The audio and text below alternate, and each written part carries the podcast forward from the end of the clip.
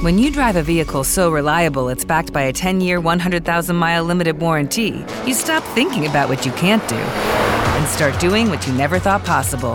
Visit your local Kia dealer today to see what you're capable of in a vehicle that inspires confidence around every corner.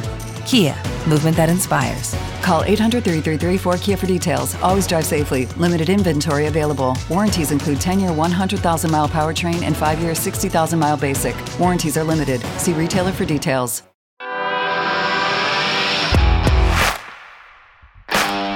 Bienvenido a Esto también es política, el podcast que habla tu mismo idioma, con Mario Girón y Miguel Rodríguez.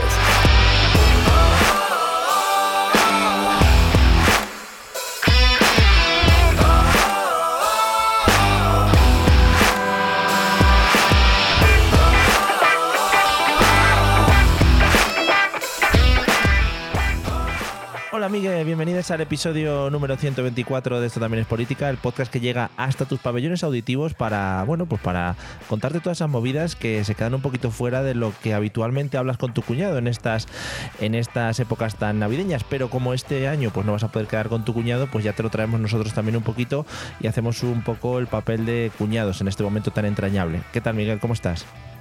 Hombre, Mario, ¿cómo estás? Qué alegría oírte sin tanta gente Sí. alrededor. Sí.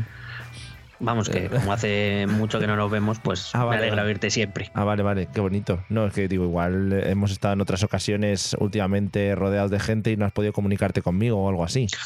No, no, no, la verdad es que no, no, no hemos estado juntos ni solos, ni en No. intimidad, ni rodeados, no. Hace mucho que no, no te te echo de menos. Estamos manteniendo una cuarentena, bueno, Estricta. sí, lo que sería, eh, ¿cómo se dice? Eh, cuando estás en un monasterio, monacal, ¿puede ser? Muy bien, monacal, monacal. Monacal. ¿no? Vale. Que también es una palabra como muy chula, ¿no? Como de mona y de Sí, cal. monacal, porque bueno, también puede ser un producto de limpieza.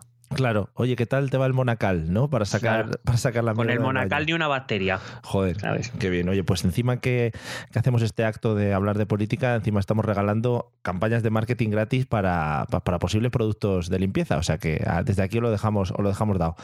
Eh, dos cosas antes de empezar. Eh, muy bueno tu audio, ¿eh? Hay que felicitarte por el nuevo micrófono. Muy bien configurado. Bueno, felicitémonos todos, todos los que conformamos esto también es política y a, y a los patroners. Eso, eso. Ya enganchamos un poquito eso, efectivamente. Es decir, el- el- la mejora del audio de Miguel y que podéis escuchar su voz como si estuviera susurrándoos en la oreja es gracias, pues eso, a que hemos mejorado económicamente y que sostenéis este podcast gracias a vuestros patronios cinios. Y nada, lo agradecemos profundamente. Ya sabéis que podéis seguir colaborando con nosotros en patreon.com barra esto también es política. Y también, hablando un poquito de voces, eh, no sé si habrás notado, pero tengo mi voz a little tomada. O sea, un poquito... A Little Taken. Sí, o sea que quizá, eh, quizá eh, un par de toses a lo largo del podcast encontraremos. ¿Vale? Bueno, para hacerlo más emocionante. Sa- ¿Sabes qué pasa? Que mm, eh, eh, lo que he pillado es- ha sido unas anginas, ¿no? Con mocos y estas unas buenas anginas. Y, y en, estos, en estos tiempos eh, tienes que estar como justificando constantemente, ¿no? Que no es COVID. Y, es muy gracioso porque es en plan, toses o lo que sea, y dices, no, pero me falta sacar el, el documento acreditativo de que son anginas. Es muy, está, está muy bien. A veces, a veces, a veces como que, que retienes toses para no mosquear más a la gente. He tosido hacia adentro a veces. Me ha petado, me ha petado el hígado un par de veces de toser hacia adentro. ¿Quieres, ¿Quieres hacer pasar un carraspeo, o sea, una tos por un carraspeo? Joder, mogollón de veces. Sí, sí, sí. Incluso he decidido tirarme un pedo y que suene antes de toser. Sí, sí. Ya se están ¿Alguna cambiando vez? las tornas.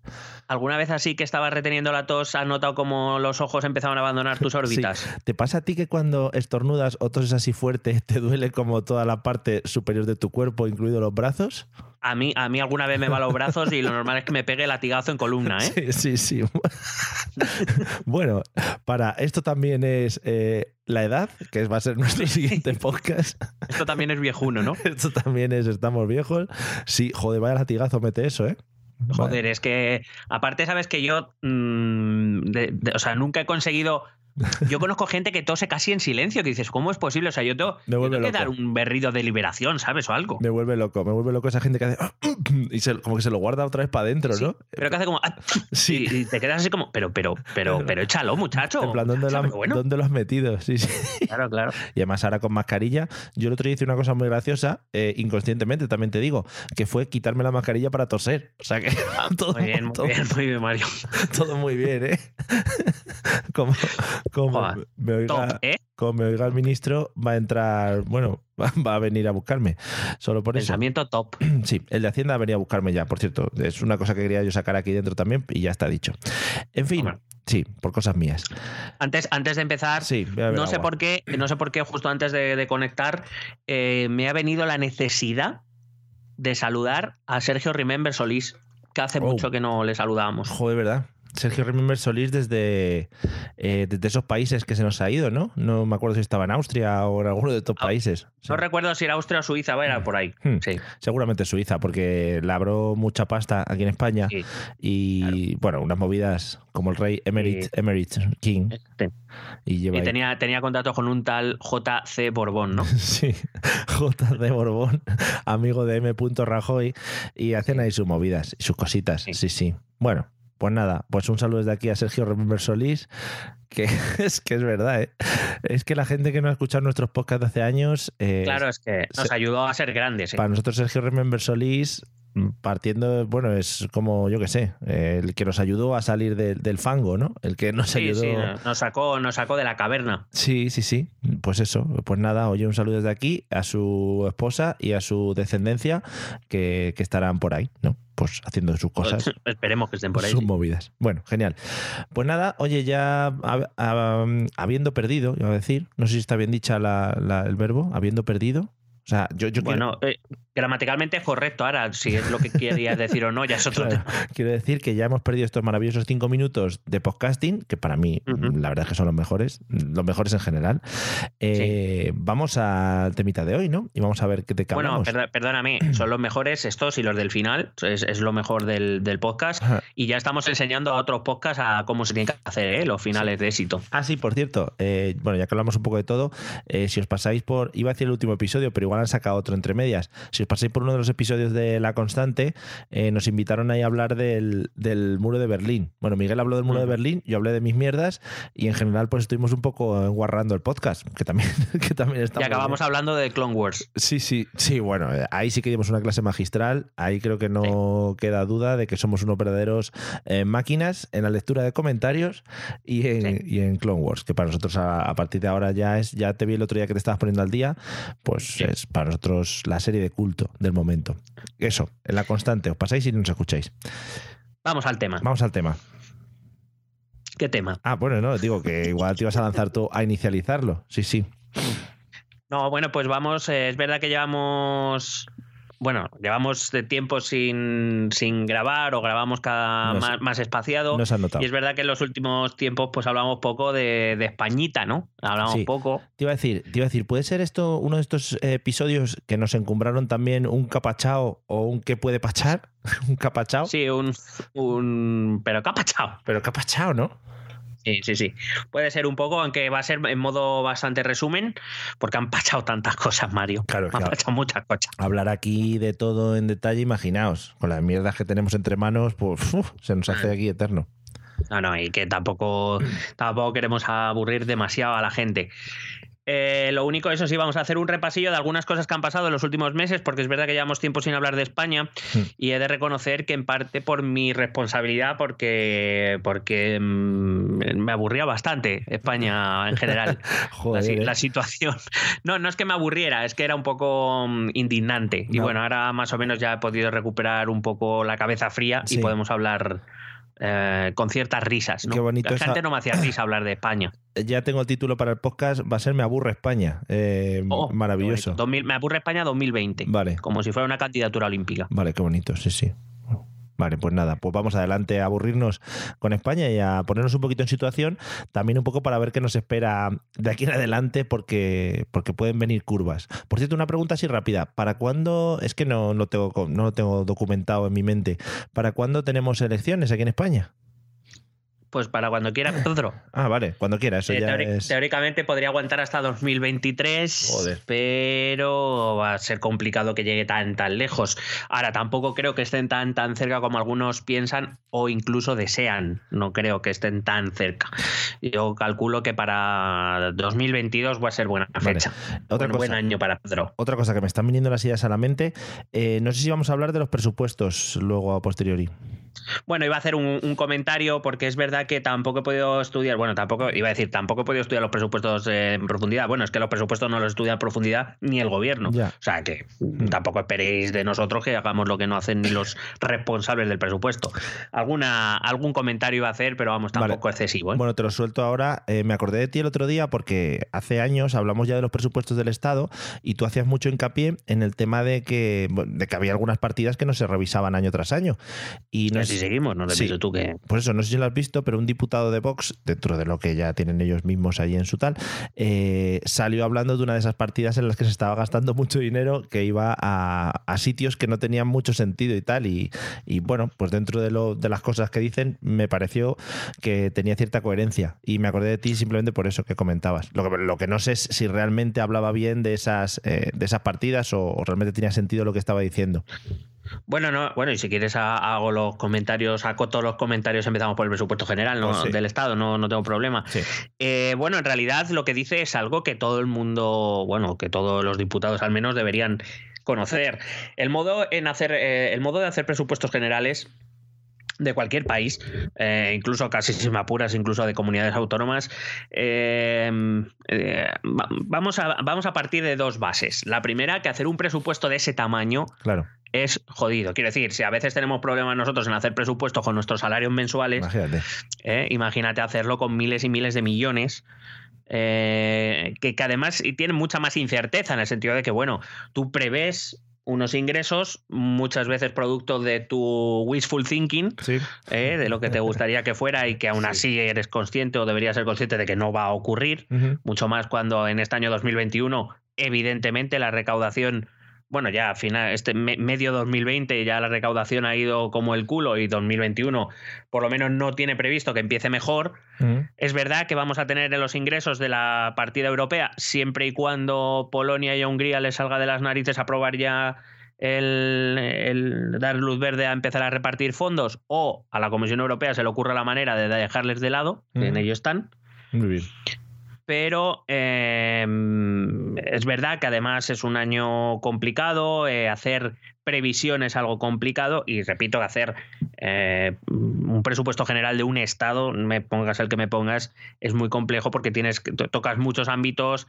bueno, es, es- es un trabajo que, que es muy duro, es muy duro y es muy complicado, pero también es verdad que los presupuestos generales de un Estado normalmente, según dictamina la lógica económica y, e incluso creo que los propios estatutos del, o la, propia Constitución, eh, es, un, es un presupuesto que se debe presentar o se debe empezar a trabajar en él como mínimo, como mínimo, con seis meses antes de que acabe el año, que se deben presentar en el último trimestre eh, al Congreso y para que estén activos el 1 de enero.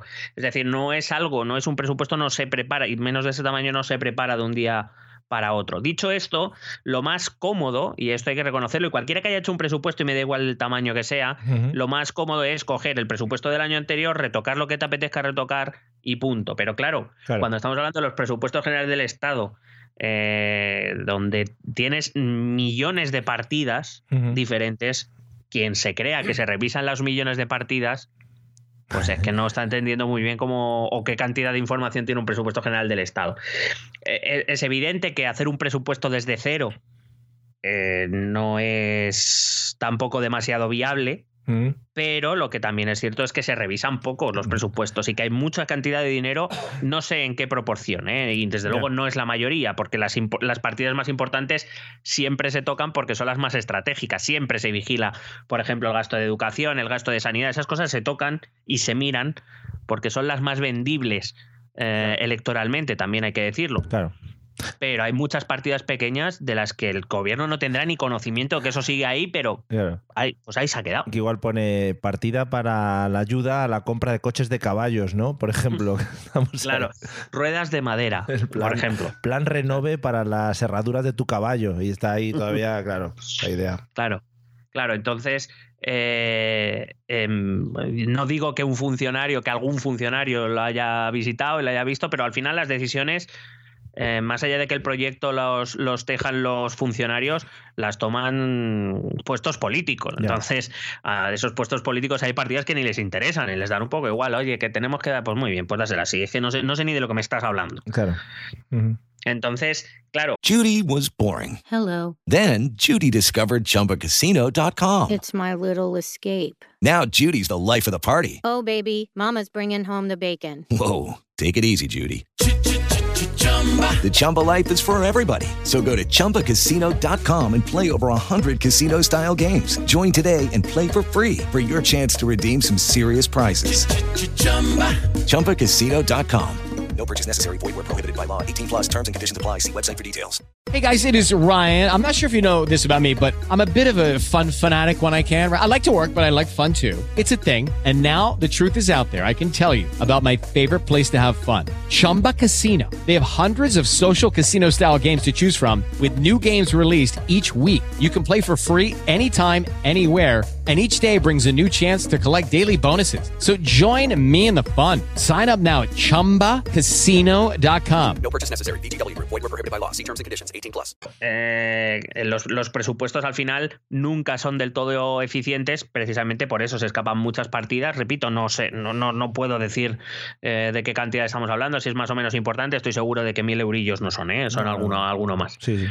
Y en eso lo que me comentabas que decía el diputado de Vox, pues bueno, esto es como. O sea, quiero decir, lo que ha dicho el diputado de Vox a mí personalmente no me aporta nada.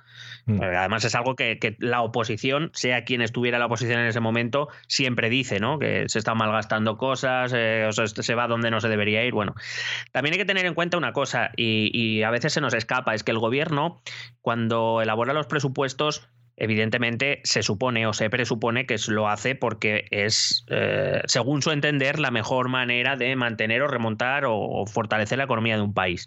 Podrás estar de acuerdo o no, pero, mm. pero el gobierno no tiene obligación de hacer los presupuestos que a ti te gustaría. El gobierno fue elegido y, entre otras cosas, el gobierno, además porque la Constitución le reserva ese derecho, es el único que tiene iniciativa a la hora de, de elaborar los presupuestos. Los presupuestos no los elaboran las Cortes, aunque pueden presentar mociones y el, y el gobierno dado que necesita la aprobación de las Cortes para pasar el presupuesto, pues hará las concesiones que crea oportunas. Pero, pero evidentemente el presupuesto no es una ley neutral. Eh, el presupuesto es una ley del gobierno en la que el gobierno plasma lo que quiere hacer políticamente a través de las partidas de gasto. O sea, que tampoco pensemos que, que la ley, eh, que la ley de presupuestos tiene que ser una ley en la que se tiene que pensar o contar con todo el mundo. Hombre, Quiero decir, no nos ponemos de acuerdo ni en lo de las vacunas, ni en lo de las mascarillas, y no sé qué, nos vamos a poner de acuerdo en repartir miles y miles de millones de euros. Pues no. Ya. Vamos a ser un poco sensatos. Pues nada, en eso andan. Hmm. En cualquier caso, acabamos, es verdad que acabamos de aprobar presupuestos generales del Estado, después de los fabulosos presupuestos de Montoro que parecían ahí inamovibles. Al final ya, ya han cambiado, han desaparecido los presupuestos de Montoro.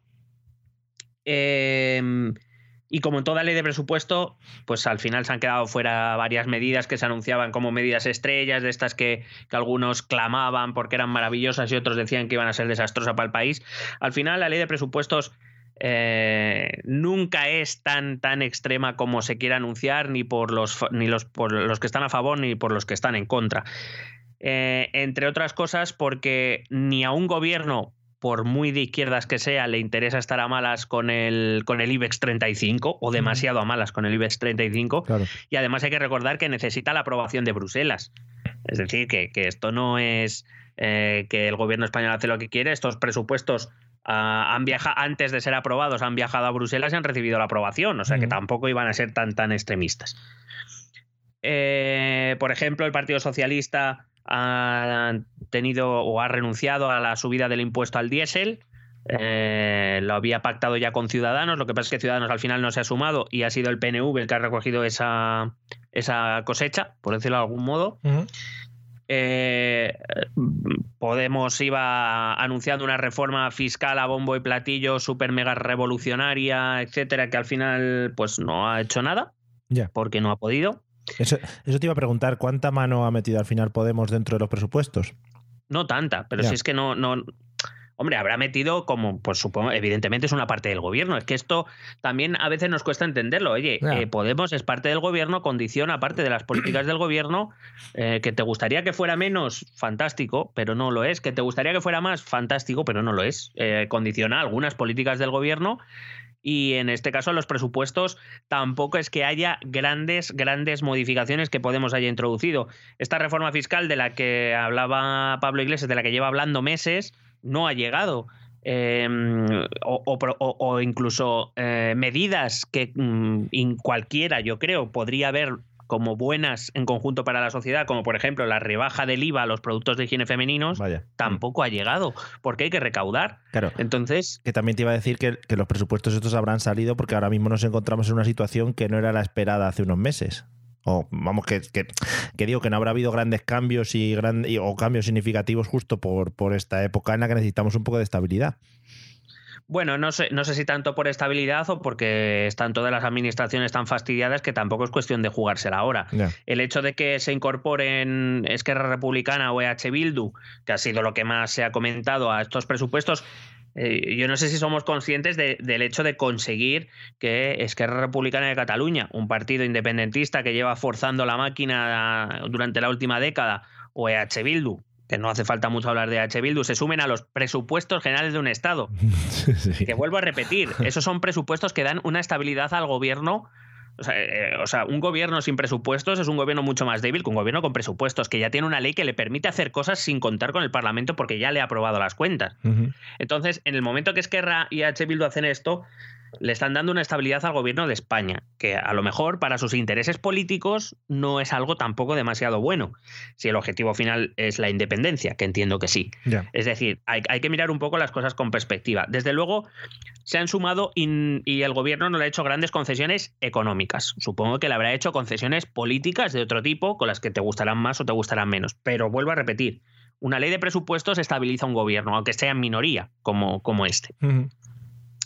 Además, eh, bueno, pues eh, el gobierno es verdad que ha intentado dar la imagen de un respaldo mayoritario, ha buscado eh, muchos partidos pequeños para que parezca que el consenso es mayor, ha, ha conseguido PDCAT, que es, bueno, no sé si sabes que, que dentro de Junts per Catalunya se suponía que después del, de Convergencia y Unión vino Convergencia, se, se quedó solo Convergencia, después Sí. empezó PDCAT, Sí. que se suponía que era Convergencia sin corrupción. sí. Eh, eh, después vino a Junts per Catalunya con, con Puigdemont Ujú. Y ahora dentro de Cat hay un grupo que se ha salido, que vuelve a ser PDCAT, que es Ah. digamos esa parte eh, soberanista o independentista, pero más moderada que la parte de Junts per Catalunya. Bueno, Ah. pues esa parte se ha sumado a los presupuestos, no la parte de Junts per Catalunya. Se ha sumado más País de Rejón, Compromís, Nueva Canarias, Teruel Existe, el Partido Regionalista de Cantabria de Revilla. Eh, por ejemplo, Venega se ha salido cuando todo el mundo le esperaba. Venega ha dicho que, que, claro, no, no, no- no- esos presupuestos no, no eran suyos y que por tanto ellos no tienen nada que ver. Así que, eh, pues bueno, em, la realidad es que el gobierno tiene una ley de presupuestos, por eso decía que, que las elecciones no se ven a corto plazo, porque una ley- un gobierno con presupuestos es más, es más difícil de echar. Es Esquerra Republicana, por ejemplo, que exigía no, intro- no incluir una, una partida de gasto para la Casa Real dentro de los presupuestos, pues al final se la ha tenido que comer y ha votado a favor. Ujú. Eh, con EH Bildu puso una, una mm, me salió una moción, no, una mm, bueno, una propuesta para eh, prohibir los desahucios. eh, que no iba exactamente ligada, o sea, iba ligada a la aprobación de los presupuestos, pero no directamente a los presupuestos, y también se la han tenido que comer. Es decir, que, que al fin y al cabo em, lo- los presupuestos te podrán gustar más, te podrán gustar menos, te gustaría que gastaran más en algo, que gastaran menos en otras cosas, pero lo que son los presupuestos en sí, repito, las, las, las concesiones políticas ajenas al presupuesto serán otras y ahí ya podemos hablar o discutir. Pero el presupuesto en sí no es, no ha cambiado gran cosa eh, respecto a un presupuesto más o menos de centro izquierda esperable. Vale. Entonces no veremos tampoco grandes, grandes cambios de aquí a, cuando se empiecen a, aplicar. Que por cierto, son, ¿se aplican ya inmediatamente o es algo que para el año que viene? Desde el 1 de enero. Desde el 1 de enero. Vale, fenómeno. Pues ya me queda más claro. Por si acaso me llega alguna partida, también te digo, para estar esperándola. Sí, una partida de, de, póker te va a llegar. Claro, creo que sí, eso y que pues la, el apoyo al podcasting, creo. Van a meter 50 euros en Patreon a todos los podcasts. Sí, sí. Ah, pues nada, a ver si, si llegan pronto.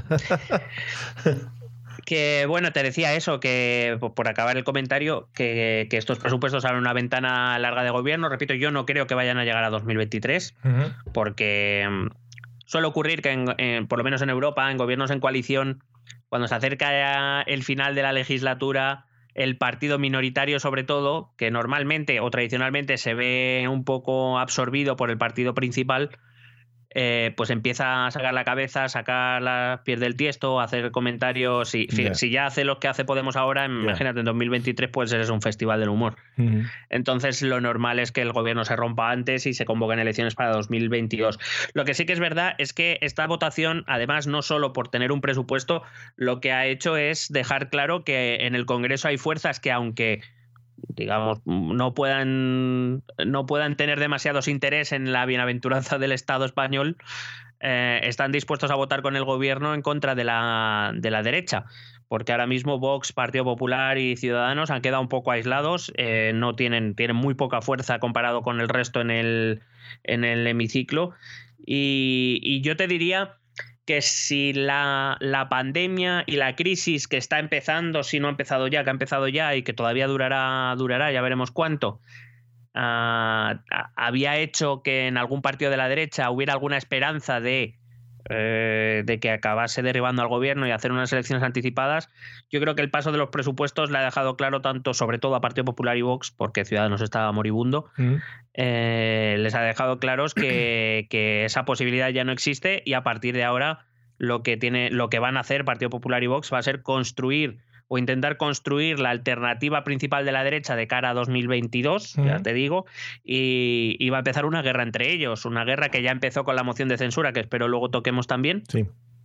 y, que, y que básicamente va a ser pues la derechita cobarde contra eh, contra la derechita racionaria o la derechita agresiva, si quieres. Contra la derechita de, los tercios. ¿Qué, mm, te iba a decir? Eh, puede ser también que esto implique, aparte de que se ha quedado un poquito desplazada la posición, eh, que el gobierno y sus asociados y posibles grupos pequeños del Congreso empiecen a legislar y empiecen a gobernar y esto sea una democracia normal y corriente, como puede pasar en cualquier otro país habitual? Bueno, que, te vuelvo a repetir lo mismo, tener la ley de presupuestos teóricamente te da una estabilidad que no tenerlos, no, no, o sea, no es lo mismo para este gobierno eh, gobernar con el presupuesto de Montoro que gobernar con un presupuesto suyo. Claro. Y, entiendo que apoyados por el resto de grupos con más o menos influencia en el, en el presupuesto. Ahora bien, que España se convierta en un país normal. Ya. Pues una pregunta que se me está por encima de mis posibilidades, Mario. Vale, vale. No, no tiraremos ese triple de momento, entonces lo dejaremos ahí en, el, en la mano, ¿no? Preparado para lanzar y ya, y ya veremos cómo, cómo va esto de cara al año que viene, que va a venir con curvas. Eso te iba a decir, además teniendo en cuenta que el año va a empezar fuerte, que el 14 de febrero hay elecciones en Cataluña. Muy bonito. Entonces, vamos a ver, vamos a ver por dónde van los tiros. San, que, Valentín. Qué bonito, vamos a celebrar el Día de los Enamorados, pues ahí con estas bonitas elecciones catalanas. Como siempre, seguiremos a pie de calle. O sea, estaremos, estaremos como siempre ahí en, en, plena rambla, en la calle Diagonal, con nuestros micrófonos, eh, tomando el pulso a las calles, como Ferreras. Bueno, pues nada, presupuestos vistos, si te parece. Eh, si no te ha dejado ningún fleco, podemos pasar al siguiente temita.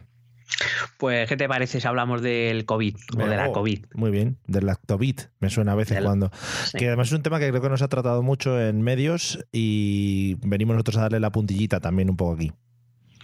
Sí, vamos a intentar poner, pero vamos a intentar verlo eh, y creo que esto es importante decirlo, eh, vamos a verlo desde un punto de vista de que nosotros advertimos desde ya, warning, no Sí. somos expertos. Efectivamente. Ah, leemos a los expertos, a algunos les podemos entender, a otros no tampoco, no nos da para entenderles. No.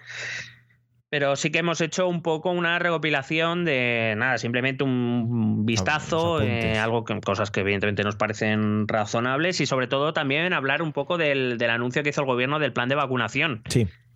Importante. Además, también tenemos que decir, eh, ya que te has lanzado, no formamos parte del comité de expertos, ¿no? Esto también es algo que tenemos que decir por si había rumores, Claro, si no hay comité de expertos, ¿cómo va a formar parte de él? por lo que sea. Sí.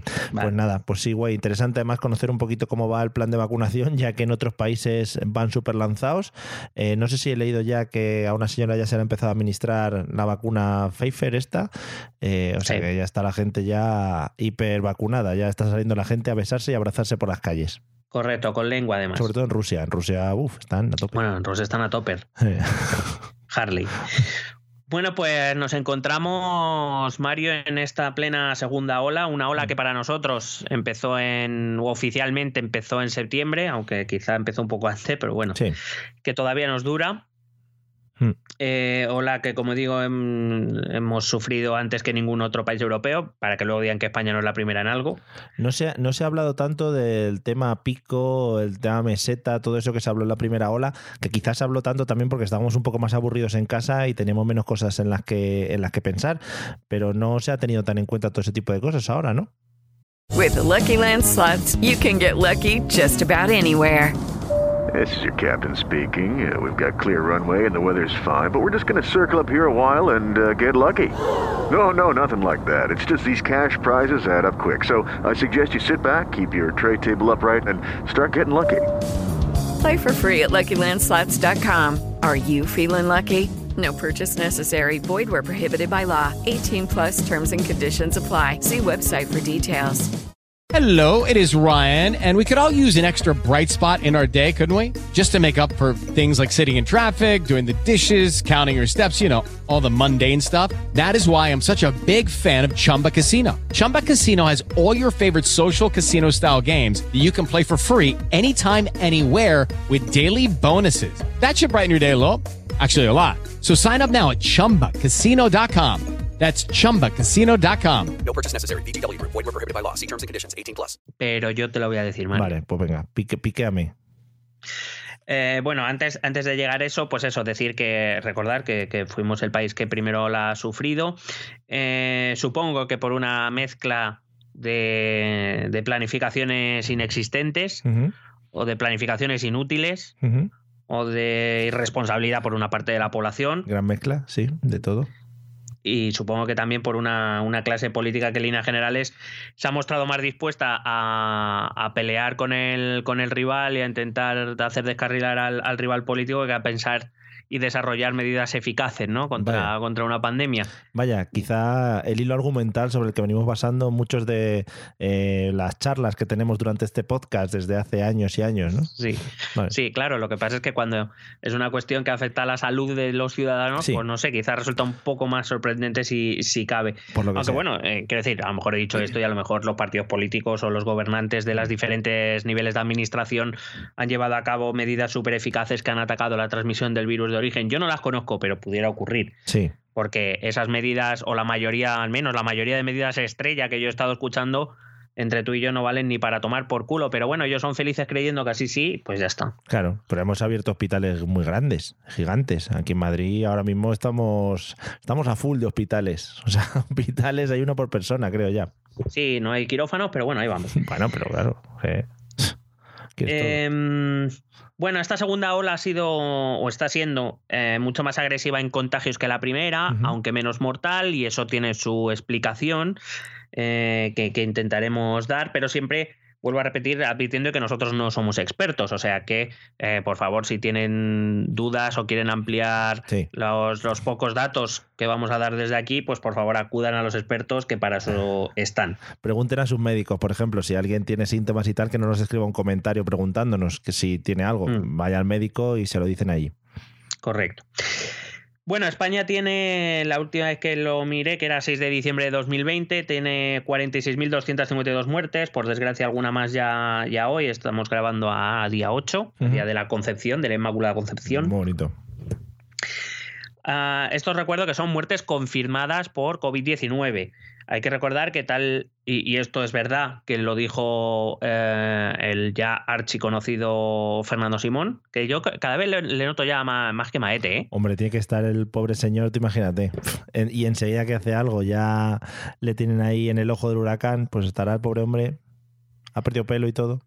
Sí, que- es verdad, qué pelazo tenía al principio. Con ese pelazo hay que que recordar, sacaba, sí. hay que, recordar que, que estamos hablando de, mm, de las muertes confirmadas, es decir, aquellas en las que se ha podido realizar las pruebas eh, y los análisis oportunos para saber la causa de la muerte, pero que probablemente, muy probablemente, sea un número, un número mayor de muertes, dado que sobre todo durante la primera ola y cuando cuando estalló todo allá por marzo, que parece que haya pasado un siglo y sin embargo han pasado eh, nueve meses, Sí. Pues eh, la, la acumulación de casos, eh, la, poca preparación y, muchos otros factores hicieron que pues muchos cadáveres no pudieran ser analizados y por tanto no podemos saber a 100% cuál fue la causa de su muerte. Es verdad que es difícil aventurar cuántas más ha habido. Eh, esto es algo que, bueno, quienes son muy favorables al gobierno, pues te dirán que son las que dicen, quienes son muy contrarios al gobierno te dirán que es poco menos que la mitad de la población española. Sí. Eh, claro. Eh, la verdad es que es muy difícil aventurarlo, es muy, muy, muy, muy complicado, a pesar de la alegría también, te lo digo, y con la ligereza con la que lo hacen algunos medios de comunicación, por no hablar ya de algunos tuiteros, que evidentemente, pues bueno, no, no va más allá. El principal instrumento que tenemos para intentar hacer una estimación es el, el que, bueno, se convirtió en un análisis o en, en un índice muy conocido, sobre todo en mayo, y ahora también, como tú dices, muchas cosas que pasaban en- en- desde marzo a junio ya se nos olvidan, que era el famoso índice MOMO, Mm. el de la mortalidad esperada y la mortalidad sucedida. Es decir, la diferencia básicamente que hay entre el número de muertos a esta altura de entre el año pasado y este, Sí. que digamos nos puede dar una idea de cómo está afectando la, la pandemia. Y eh, según el índice del, del índice MOMO del Instituto de Salud Carlos III, también consultado el, bueno, este lo consulté el, el día 7, Ujú. o sea, ayer, el exceso de mortalidad desde el pasado 10 de marzo ronda en en torno a unas 68.000 muertes, es decir, entre las 46.000 que tenía confirmadas el gobierno y las 68.000 que hay de más respecto a lo del año pasado. Pero hay que recordar también tres cosas. Lo digo para, para quien quiera utilizar estos datos con cierta responsabilidad, porque quien no quiera utilizarlos con responsabilidad, Claro, lo que digamos tú y yo, le va a los Y huevos. puede poner el número de muertos que quiera, también te digo. O sea que. eso- Claro, claro. Eh, bueno, primero que este índice observa todas las causas de, de muerte, es decir, no hace discriminación sobre, simplemente hablamos de número de decesos. Sí. Eh, segunda, que la crisis de la COVID produce muertes que no serían imputables directamente a la enfermedad, pero sí de manera indirecta. Por ejemplo, eh, sobre todo en, el- en la primera ola, la falta de atención médica porque estaban los hospitales saturados, Sí. eh, el miedo a acudir a hospitales de enfermos pues, por no, no querer acudir a estos centros donde pues bueno se, se temía un contagio, eh, el colapso de los centros sanitarios, la ausencia o el retraso en las pruebas diagnósticas o en los de atención médica, en los diagnósticos, en los tratamientos. Quiero decir, hay, hay muchas muertes provocadas por el COVID, pero que no tienen por qué ser necesariamente imputables a enfermo de COVID o Sí. enfermedad de COVID-19. Y, y claro, ahí está, hay, hay que, hay que ir con mucho cuidado porque realmente no son muertes por COVID, pero la pandemia sí que ha influido en, en- en muchas de ellas. Y también eh, la, la tercera cosa, que sin pruebas ni análisis forenses no se puede adjudicar una causa concreta a determinadas muertes, por mucho, eh, iba a- una, una expresión incorrecta, por mucho que eh, pensemos que o no se pueden contabilizar y el gobierno lo ha hecho guay, o eh, se deben contabilizar todas y alguna más porque el gobierno lo ha hecho fatal. Por, por eh, desgracia, no hay pruebas, así que, bueno, al final que cada uno tome o llegue a la conclusión que quiera, pero que tenga cuidado a la hora de utilizar los datos porque, aparte de todo esto, estamos hablando de muertes de personas. Sí, sí, O sea, sí. lo mismo ¿eh? Hay que ser un poco sensible en este tema. Que también te digo, viéndolo un poco, partiendo de eso, de que son muertes de personas y que cada una de esas personas es súper importante, eh, partiendo un poco desde puntos de vista, supongo que estadísticos o de análisis de curvas y todo este tipo de cosas, eh, el detalle exacto del número exacto tampoco creo que sea algo muy reseñable, ¿no? Es decir, que, que busquemos ese, ese decimal exacto, igual tampoco tiene mucho sentido. Bueno, supongo que siempre con, el interés de sostener una idea o una ideología o un partido o un, no sé, un fanatismo en algunos casos incluso. Supongo que no, no va más. Evidentemente, cada muerte es una desgracia, haya sido por lo que haya sido. y si lo que buscamos es eh, evaluar la gestión de, los diferentes niveles de gobierno, pues eh, creo que evidentemente el número de muertes hay que tenerlo en cuenta, pero tampoco creo que sea el factor más decisivo a la hora de evaluar si un gobierno lo hace bien o mal, dependiendo de las circunstancias. Quiero decir, yo creo que son. Eh, es, una opinión personal y perdón por meterla, pero. Eh, cuando en marzo empieza todo y puedes decir que no te lo esperabas, pues a lo mejor las muertes de septiembre, octubre y noviembre ya no puedes decir que te pilló por sorpresa, entonces habrá que evaluar otras cosas. Claro. Eh, mientras en marzo tienes que evaluar la capacidad de reacción, puede, o sea que simplemente creo que hay que mirar diferentes cosas a la hora de evaluar algo como esto. Algo que es único, que, repito, no, no, ya lo dijimos otra vez, es algo que no se ha producido en Europa desde hace 100 años, eh, que ninguno que estamos vivos, prácticamente ninguno de los que estamos vivos hemos vivido. Y, claro, no puedes evaluar las mismas cosas o la gestión de, aunque sea la misma pandemia, pero no puedes evaluar la misma gestión que se hizo de marzo a mayo, por poner un ejemplo de la que se está haciendo ahora. Claro, Ahora ya conocemos mucho más, eh, se debería haber planificado más, ha habido tiempo para planificar eh, la llegada de esta segunda ola que todos los expertos decían que llegaría, o sea, no es una cuestión de... Eh, entonces, ¿qué responsabilidad tuvo el gobierno central en su momento? Ahora ya era más compartida con las autonomías. Hay muchas cosas que deberíamos evaluar más que el simple hecho y simple entendido como, como que es un único dato el número de muertos. Hemos, estás tocando otro de los temas, eh, creo que claves dentro de la historia de este podcast, que es el que siempre hemos hablado de el uso de expertos, ¿no? De expertos sobre temas concretos a la hora de, realizar gestiones o a la hora de planificar cosas. Que siempre hemos visto que, pues, por lo que sea, siempre ha habido alguna, alguna falta de ese tipo de, de gente dentro de, los establecimientos del gobierno, dentro de los de los altos puestos y altos mandos para tomar este tipo de decisiones. Sí, al final, eh, al final se tratan las decisiones, o muchas de las decisiones son, son de origen, o, mejor dicho, se, se, toman desde el ámbito político. Y un político tiene que evaluar el impacto de sus decisiones.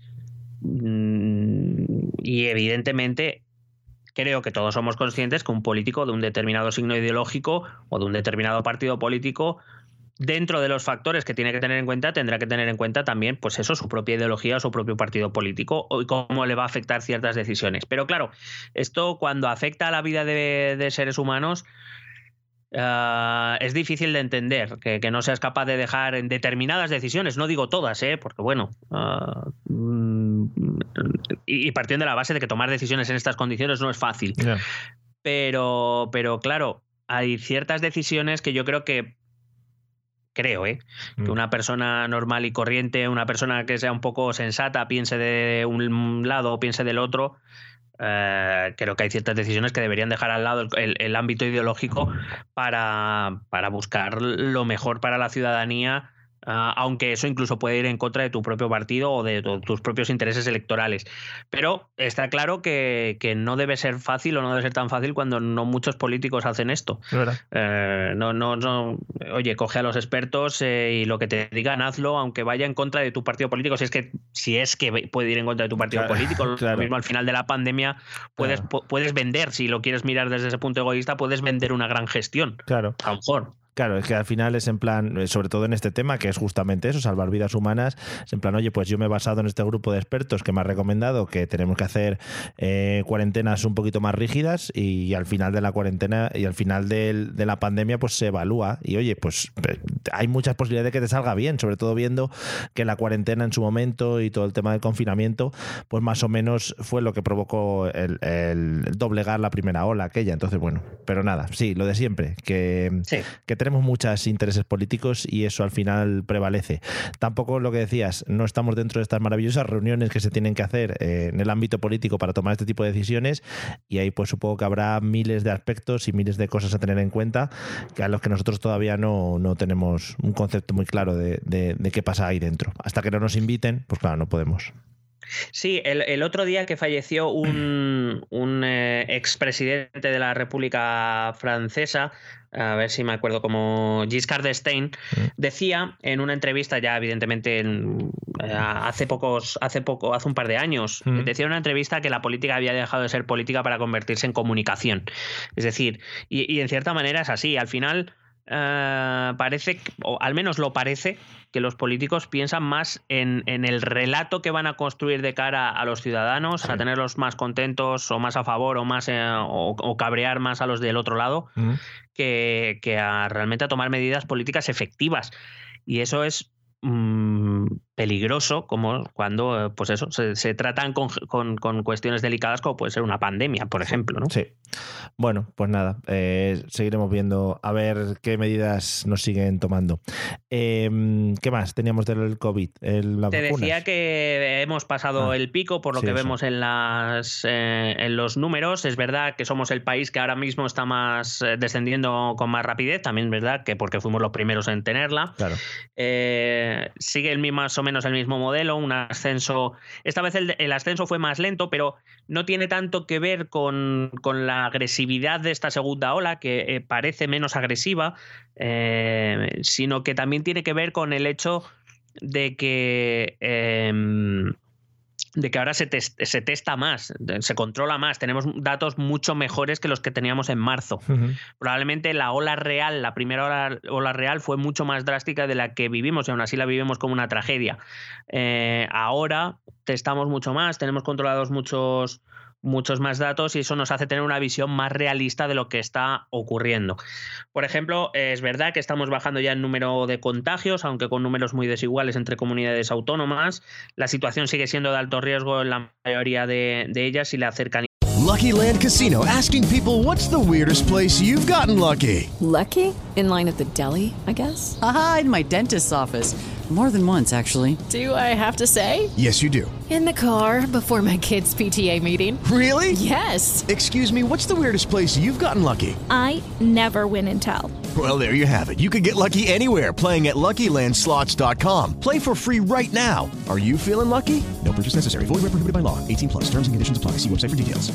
With Lucky Land slots, you can get lucky just about anywhere. Dearly beloved, we are gathered here today to. Has anyone seen the bride and groom?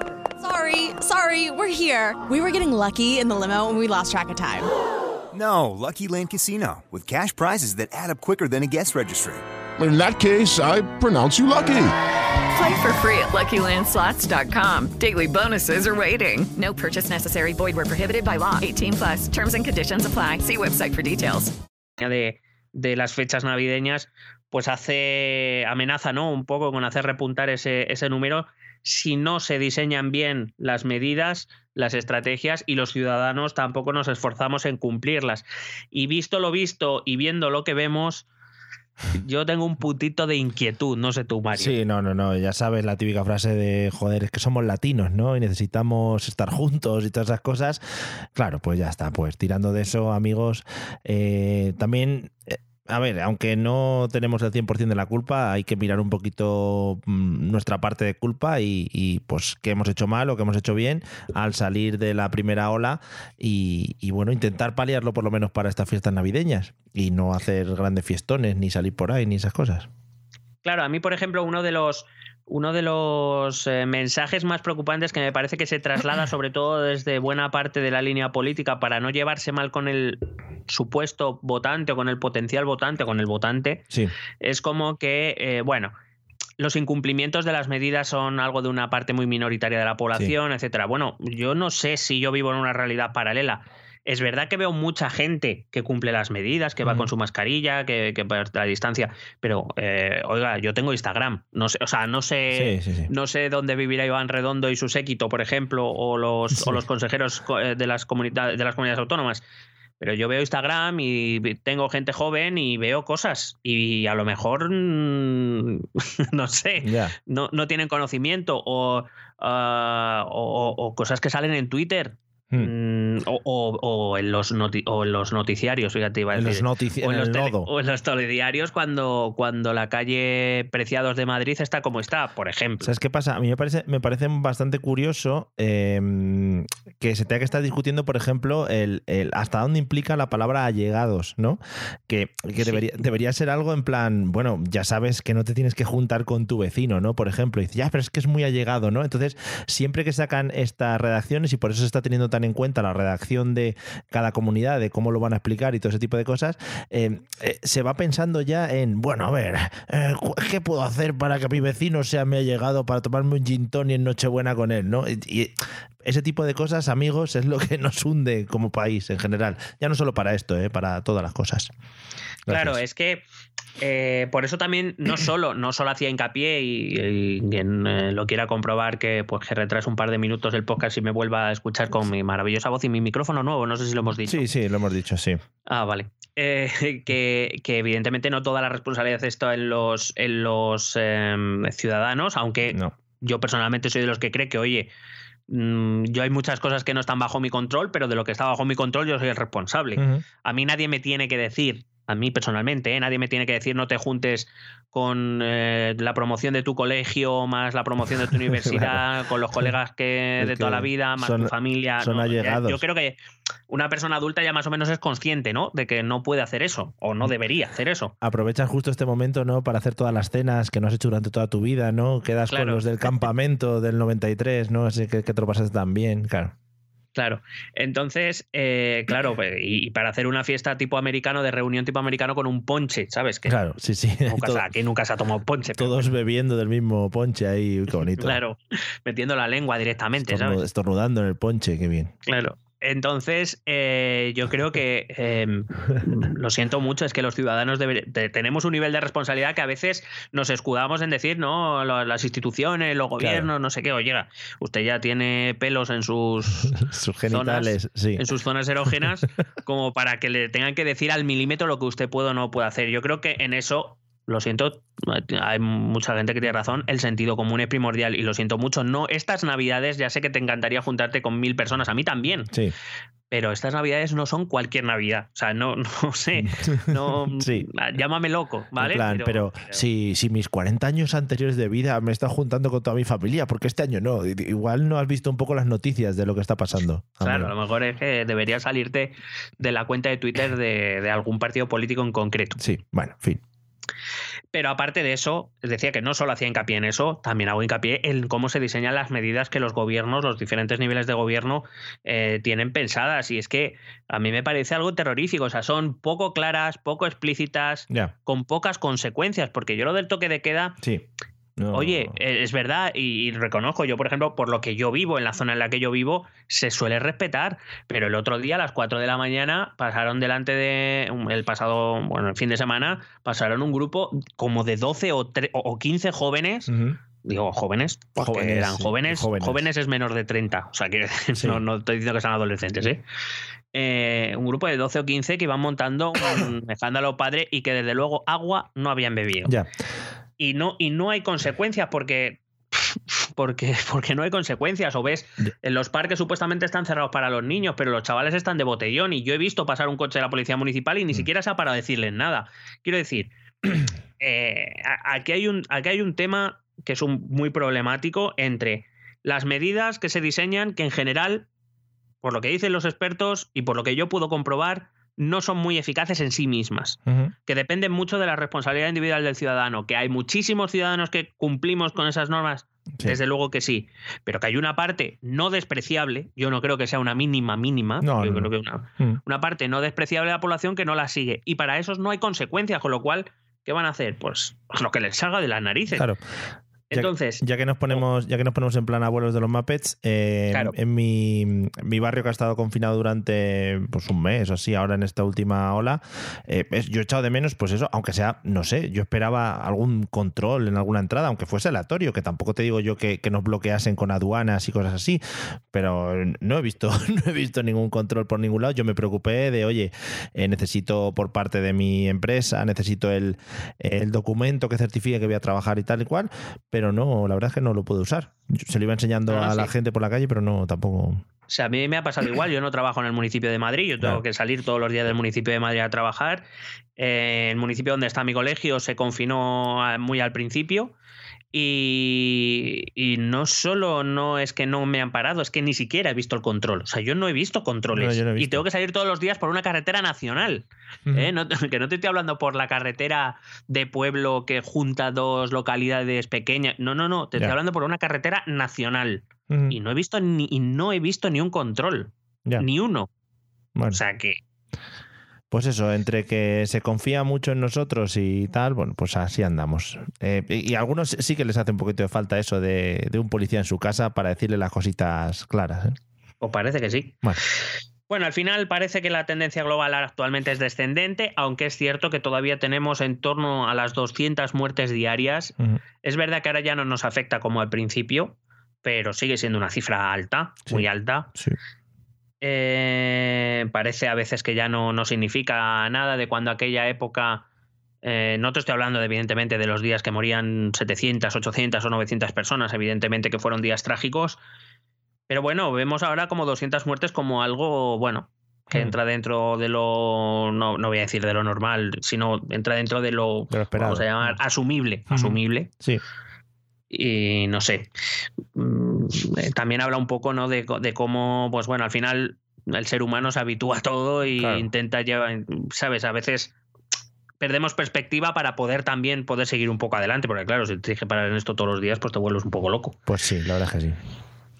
Bueno, hay que recordar que la Unión Europea en su conjunto estableció como objetivo que para considerar una zona segura que el número máximo de casos que tenía que tener era de 25 por cada 100.000 habitantes. España está en torno a los 250, Estamos en ello.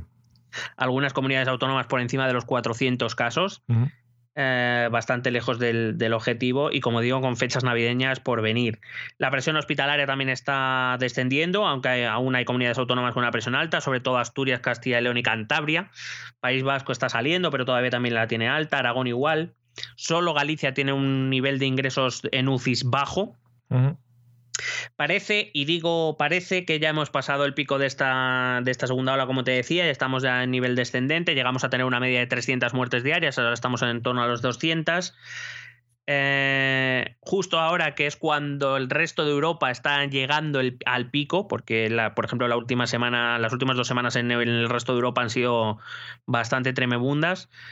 Em, eh, también hay que decir que con el sistema de notificaciones que tenemos es posible que este no sea el número definitivo, porque como bien sabes eh, hay mm, bastantes casos que se acaban añadiendo días después Sí. por este sistema de notificación que a día de hoy nadie entiende todavía. Sí, que se, que, bueno, que se nos habían olvidado, ¿no? Que en plan, ay, va, si tenemos este papel aquí, te se ha traspapelado.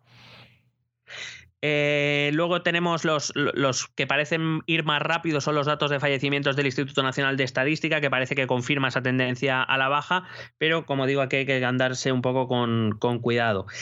Eh, como te decía, nuestra ola va a la baja, mientras la europea parece que está alcanzando ahora el pico, que empezó su segunda ola más tarde que nosotros. En conjunto ya se han sumado, en, toda Europa ya se han sumado más muertes en esta segunda ola que en la primera. Probablemente porque la reactivación económica ha permitido que países más aislados, que, que evitaron una primera ola fuerte, o lugares más aislados que tuvieron una primera ola fuerte, eh, pues esas zonas más, aisla- más aisladas o esos países más aislados no tuvieran tantas visitas por el confinamiento que tuvieron las ciudades y países más poblados y eso hace que al final el virus no te llegue o no te llegue con tanta virulencia. Ahora que se reactivó la economía desde junio, que se volvió a un sistema de comunicaciones más normalizado, entre comillas, eh, pues esa, el virus ha llegado, está llegando a esas zonas y por tanto, claro, eso al final aumenta el global de lo que había ocurrido en la primera en la primera ola. Hay que recordar que en la primera ola tuvimos un confinamiento estricto, no solo en España, sino en muchísimos países, o en casi todos los países, eh, y ahora no está ocurriendo. No. Con lo cual, pues parece también normal que los contagios, estoy hablando de los contagios, eh, pues. Mm. bueno, de los contagios y de las muertes, claro, pero la- el número de muertes va paralelo al número de contagios. Cuanto Sí. más contagios hay, pues más muertes va a haber. Eso Mm. es inevitable. Eso es. Un poco más de lo mismo sucede, aunque es el programa de España, pero un poco más de lo mismo sucede en Estados Unidos, en Canadá, que son países también ahora que están en luz roja en este famoso semáforo creado por la Unión Europea, eh, que se vieron muy afectadas sus grandes ciudades, las ciudades cosmopolitas, abiertas, y que ahora pues el virus ha llegado a las zonas más rurales, a las zonas más aisladas, cuando se empezaron a reabrir las fronteras, y eso es un poco lo que está pasando también tanto en España como en, como en, en Europa. Hay que recordar que en España en la primera hora, sin duda, los, los más afectados fuimos Madrid y Barcelona, por razones obvias. Sí. Eh, y ahora, por ejemplo, pues hay comunidades más rurales que lo están pasando bastante peor. También tiene que ver con que están menos preparadas, tienen menos infraestructuras para, para lidiar con el problema. Por si acaso hay dudas, también hay que decir que la comparación con la primera ola no debe ser automática y por eso decía, hay que recordar que ahora se detecta más, se detecta mejor, aunque podría ser mucho mejor, también hay que decirlo, si se hubiera invertido el dinero en atención primaria y en sistemas de rastreo que se tendría que haber invertido Sí. y que por lo que sea, y no vamos a entrar en, en estas cuestiones, no se hizo. Ahora se registran muchos casos leves y asintomáticos, cosa que no se hizo durante la primera ola, donde si no tenías síntomas ya te podían, vamos, ni, te hacían una prueba ni, ni se pensaba en hacerlo. Y en parte por eso tenemos menos muertes también, se detecta antes, menos hospitalizaciones eh, en relación con el número de contagios. Hay que recordar también que los datos de muertes llegan con retraso. Eh, lo normal es que primero se aprecie el número de casos detectados. Lo digo para, para quien quiera seguir los datos. Primero se ve un aumento en el, aumen- en el número de contagios. A las dos semanas eh, o a la semana o a las dos semanas se ve un aumento en el número de hospitalizaciones y a las dos tres semanas se ve un aumento en el número de muertes. Siempre va, eh, va escalonado. Ujú. Lo digo por si alguien quiere seguir los datos.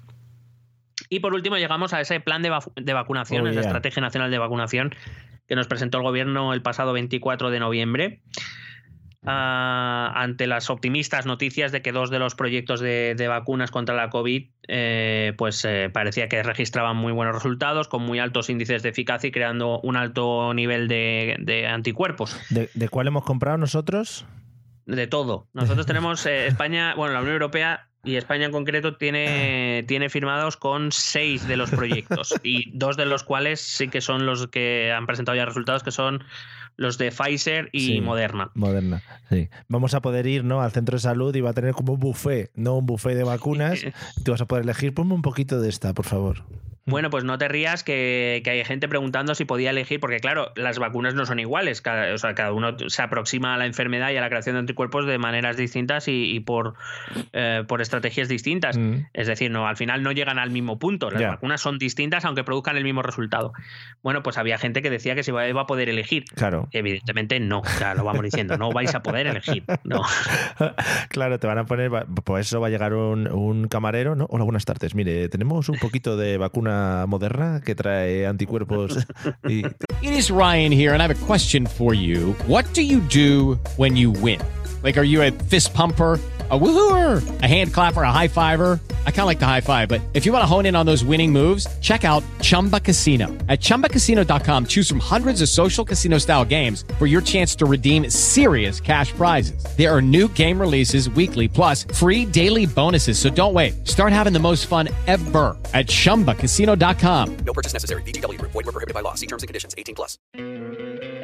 ¿No te encantaría tener 100 dólares extra en tu bolsillo? Haz que un experto bilingüe de TurboTax declare tus impuestos para el 31 de marzo y obtén 100 dólares de vuelta al instante. Porque no importa cuáles hayan sido tus logros del año pasado, TurboTax hace que cuenten. Obtén 100 dólares de vuelta y tus impuestos con 100% de precisión. Solo con Intuit TurboTax. Debes declarar para el 31 de marzo. Crédito solo aplicable al costo de la presentación federal con TurboTax Full Service. Oferta sujeta a cambios o cancelación en cualquier momento. Te lo va a vender, ¿no? Como si estuviera dando la carta. Qué bonito va a ser. Bueno, te va a dar un QR para que te salte y elijas tú. el Ah, menú. claro, claro, claro. Joder, qué bien. Pues nada, a tope con eso, ¿eh? Bueno, eh, también te digo, vi un, un comentario en Twitter que me hizo fantástica, o sea, me, me parece maravilloso, que fue, nos, eh, nos hemos permitido, o mejor dicho, no nos hemos permitido tener a Rajoy diciendo vacuna de Pfizer. Joder. Imagínate. También imagínate a Rajoy y todas estas veces. Rajoy hubiera salido con el doctor Simón a hablar todos los días. Hombre, Solo, hombre, para, no lo dudes. solo para darnos grandes momentos de, de ponerse la mascarilla mal, de que se enrede, de hubiera sido una fantasía. O sea, dentro de lo malo que fue el confinamiento y la pandemia, nos hubiera dado la vida, eso realmente. Yo creo que hubiera, nos hubiera dado grandes frases como eh, no nos podemos permitir no llevar la mascarilla o lo que es lo mismo hay que llevar la mascarilla, ¿sabes? Algo Sí. así. Lo- los españoles somos muy mascarilla y muy españoles. Mm, Y mucho mascarilla. ¿Eh? Isabel, eh, dime tú, cuéntame tú lo de Madrid es España dentro de España, ¿no? Sí, sí, joder, fantástico. Es que tiene gran escuela, es que ha creado gran escuela. En el fondo le echamos un poco de menos. Hombre, yo mogollón, yo a tope con él. Bueno, se ha dividido a la población por grupos y se ha establecido una jerarquía y un orden para ser vacunados. Es verdad que el orden que dieron eh, no se sabe a ciencia cierta si se, se quiere decir que puede sufrir modificaciones, pero bueno, más o menos tenemos una idea de cómo va a ir el tema. El tema se va a dividir, el proceso de vacunación de la población se va a dividir en tres fases. Porque nos gusta dividirlo en Claro, tres fases. de las Eh, Por la fases- lógica del gobierno de Pedro, la Sí. primera fase será la fase cero. Hombre, eso, eso, para nosotros es ley, ley de vida, la fase cero, ¿eh? siempre. Bueno, en esa primera fase que en teoría iría de enero, se prevé que desde el 19 de enero hasta marzo, Claro. ah, em, eh, deberían ir los grupos 1, que es el personal sanitario en Esto- reside- Bueno, eh, eh, Espera, perdona, esto me está recordando otra vez cuando explicamos lo de las fases. La fase cero va a ir del grupo 1. Vale, vamos allá. uno no, van más, de un, más del grupo Vale, vale, uno, vaya, bueno, el grupo 1 va. Eh, decía que eh, fase cero, primer bombo del sorteo. Los cabezas de serie, ¿no? Eso es. Eso es. Se prevé que salgan. Eh, em, diga, grupo 1, que es em, residentes, o sea, es decir, ancianos en residencias, Sí. más el personal sanitario que les atiende. Ese es el grupo 1. ¿Vale? El grupo 2, personal sanitario restante. Grupo 3, población mayor de 64 años, aunque luego hicieron una corrección a 70 años. Ay, No sé cuál es la edad que al final, no sé, Bueno. 67 será, ¿no? Por Se- término medio. Según te encuentres, porque si tienes 72, por ejemplo, y corres maratones, no entras dentro porque te permaneces joven. Eso es lo que se. Se te quitan 10 años. Así es como se va a poner, sí. Vale. Cuatro, personas en situación de gran discapacidad. No sé qué es gran discapacidad. Mucha discapacidad a tope. Eso ya lo tienes que decir tú. Si crees que tienes mucha, pues Ah. adelante. O sea, si tú crees que tienes gran discapacidad, pues puedes ir ya. Sí, hay muchos que igual. Bueno, en fin. Y el grupo 5, que serían los colectivos de riesgo. A este grupo 5 habría que ver si le llegan las vacunas. Porque, claro, a ver, explico, explico esto. Eh, España ha comprado muchas vacunas. Muchas. Eh, muchas, muchas. Pero de ahí a que le lleguen, quiero decir, eh, eh, Pfizer ya está produciendo, Moderna está produciendo, probablemente Oxford esté produciendo ya, pero claro, tienen que servir much- muchas, Claro. muchos millones de vacunas a muchos países, entonces te lo van mandando como por lotes, ¿no? Mm. Eh, perdona, esto de la vacunación supongo que será medio obligatorio, ¿no? Para todos estos grupos. No, no, no, no, ha dicho el ministro que es voluntario. Ah, pues oye, pues muy bien. Pues nada, aquí como somos así en España, pues seguramente esperemos a ver si al otro le sale un tercer ojo, ¿no? O si le sale alas o cosas así con la vacuna, porque somos idiotas. Mira, esta, esta, esta conversación la he tenido yo con mi cuñada. Que sí, mañana. que también si le sale alas, oye, yo a tope con ello, ¿eh? Yo me vacuno doble. ¿Tú crees? Hombre, pero vamos a ver, todos sabemos que si después de una vacuna te salen alas, te patrocina Red Bull. Claro, reboot de alas, pues a tope con ello. Yo sí me pondría doble de alas. A mí póngame doble, por favor. Pues no, no. eh, Y además eh, hace pocos, hace unos días salió una encuesta en el país diciendo que no sé si era eh, que solo el 54% de la población de encuestada, entiendo, Hmm. estaba dispuesta a vacunarse. Que los hay, había mucha gente dudando y mucha gente que decía que no se iba a vacunar. O sea, Sí, que sí, las imagínate cómo está el tema. Siempre han sido muy malas las vacunas. Siempre, bueno, que le pregunten a don Miguel Bosé, ¿no? Un adalid de la lucha contra la vacunación. A ver, es cierto que, claro, la- las vacunas tradicionales llevan mucho tiempo funcionando. Claro. Eh, pero también es verdad que, en principio, y confiando en las instituciones Sí. médicas, cuando le dé luz verde o le da luz verde a una vacuna, pues hombre, que en principio los resultados son buenos y la seguridad parece, parece clara. Es verdad, y esto lo dijimos, y esto no hay, no hay que esconderlo tampoco, que todavía no se han podido comprobar efectos a largo plazo. Al final, eh, desde que se empiezan a buscar las vacunas hasta ahora han pasado unos meses. Mm. Pero pero bueno es tam- también es verdad que la relación entre entre mm, consecuencias o, o- cómo se llama esto No sé. No sé qué secundarias bueno igual. Efectos secundarios. en los efectos secundarios eh, entre corto y largo plazo suelen ir relacionados y por lo por el momento es verdad que los efectos a corto plazo eh, no, no se ven que sean demasiado graves eh, salvo algo aislado según hasta Sí. donde yo he podido leer repito que no somos expertos acudan a fuentes oficiales Efectivamente, y nada, yo ya lo he dicho en este época, creo en otras ocasiones, si a mí me tienen que meter nanobots dentro, pues oye, mm, adelante. Creo, claro, adelante, oye, creo que me he comprado móviles mucho más caros que lo que puede costar un nanobot de esos que lo tendría dentro de mi cuerpo, sería maravilloso para mí, una experiencia única. No, hombre, y que el nanobot, pues yo qué sé, puede ser un, un wearable más, ¿no? O sea, llevamos, llevamos móviles, relojes, claro, cascos, eh, llevamos de todo, tal, pues coño, méteme algo dentro, que me, que me vaya midiendo la, presión sanguínea, Claro, joder. que tenga wifi, bluetooth y todas esas cosas y para adentro todo. Yo, yo siempre, una de las máximas en mi vida ha sido me lo trago todo y con esto no voy a hacer excepción, o sea que para adelante. No, no, hombre, por supuesto. Vale. Hay que ir con las ideas de uno a muerte, hasta el final. Más grupos. De... También, también hay que decir, antes de seguir con Ah. el- la, siguiente, la siguiente fase, ah, que el Papa creo que ha rezado para que las máquinas sigan sirviendo a los humanos. Pues ya está. Pues, o sea, más seguridad que eso. O sea, Yo no sé, ya que más quiere la ¿Qué más gente. queréis? O sea, ¿queréis pruebas? No, no, hombre, el papá lo ha dicho, para adelante con él. La segunda fase, en teoría, iría de abril a junio y comprendería los siguientes grupos poblacionales. Cuidado, ojo al sexto, ¿eh? Te, te dejo hacer comentarios si quieres. Personas que viven o trabajan en entornos cerrados. Los que viven debajo de puentes no entran en este grupo. Claro, que viven en entorno, trabajan en entornos cerrados o viven en entornos cerrados, ¿no? Gente que vive, por ejemplo, pues en, en casas sin paredes, ¿no? En, Claro, lo- los que tengan Open Concept Sí. de Divinity no pueden. Los Claro. que tengan ventanas tampoco.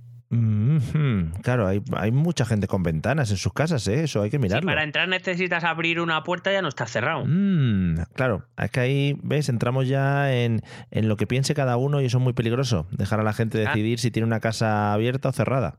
Claro, es que ahí, dejándolo a la interpretación, Mm, Muy feo eso. Fin. El grupo 7 sería personas pertenecientes a grupos vulnerables. Ah.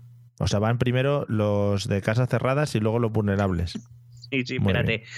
El 8, aunque creo que esto ya han, ya lo han metido en la primera fase, ¿eh? pero al principio, Esto es eh, la, la en la, segunda. en la segunda fase estaban las personas que trabajan en actividades esenciales, que yo he pensado tan esenciales no seréis cuando se han metido en el segundo grupo. Uh, O sea, es también verdad, te digo, en el segundo bombo. No soy cabeza de serie. Sí, no son muy Claro. esenciales. Pero creo que, creo que la han ascendido a cabeza de serie. Ah, vale. Vale, vale. O, o igual se la ponen doble por ser muy esenciales.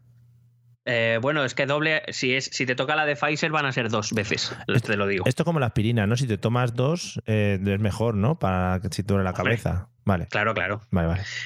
Eh, el grupo 9 seríamos el personal docente, ¿eh? que nos estarían vacunando para, para cuando acabe el curso, es decir, cuando ya no corramos riesgo. Claro, hombre. ¿Eh? que también, ¿qué quieres? Joder. Cuando... Igualmente, y seguramente te hayan confinado y estés dando la clase por internet. Bueno, lo que es, sí. sí. El grupo 10 sería población infantil, Ujú.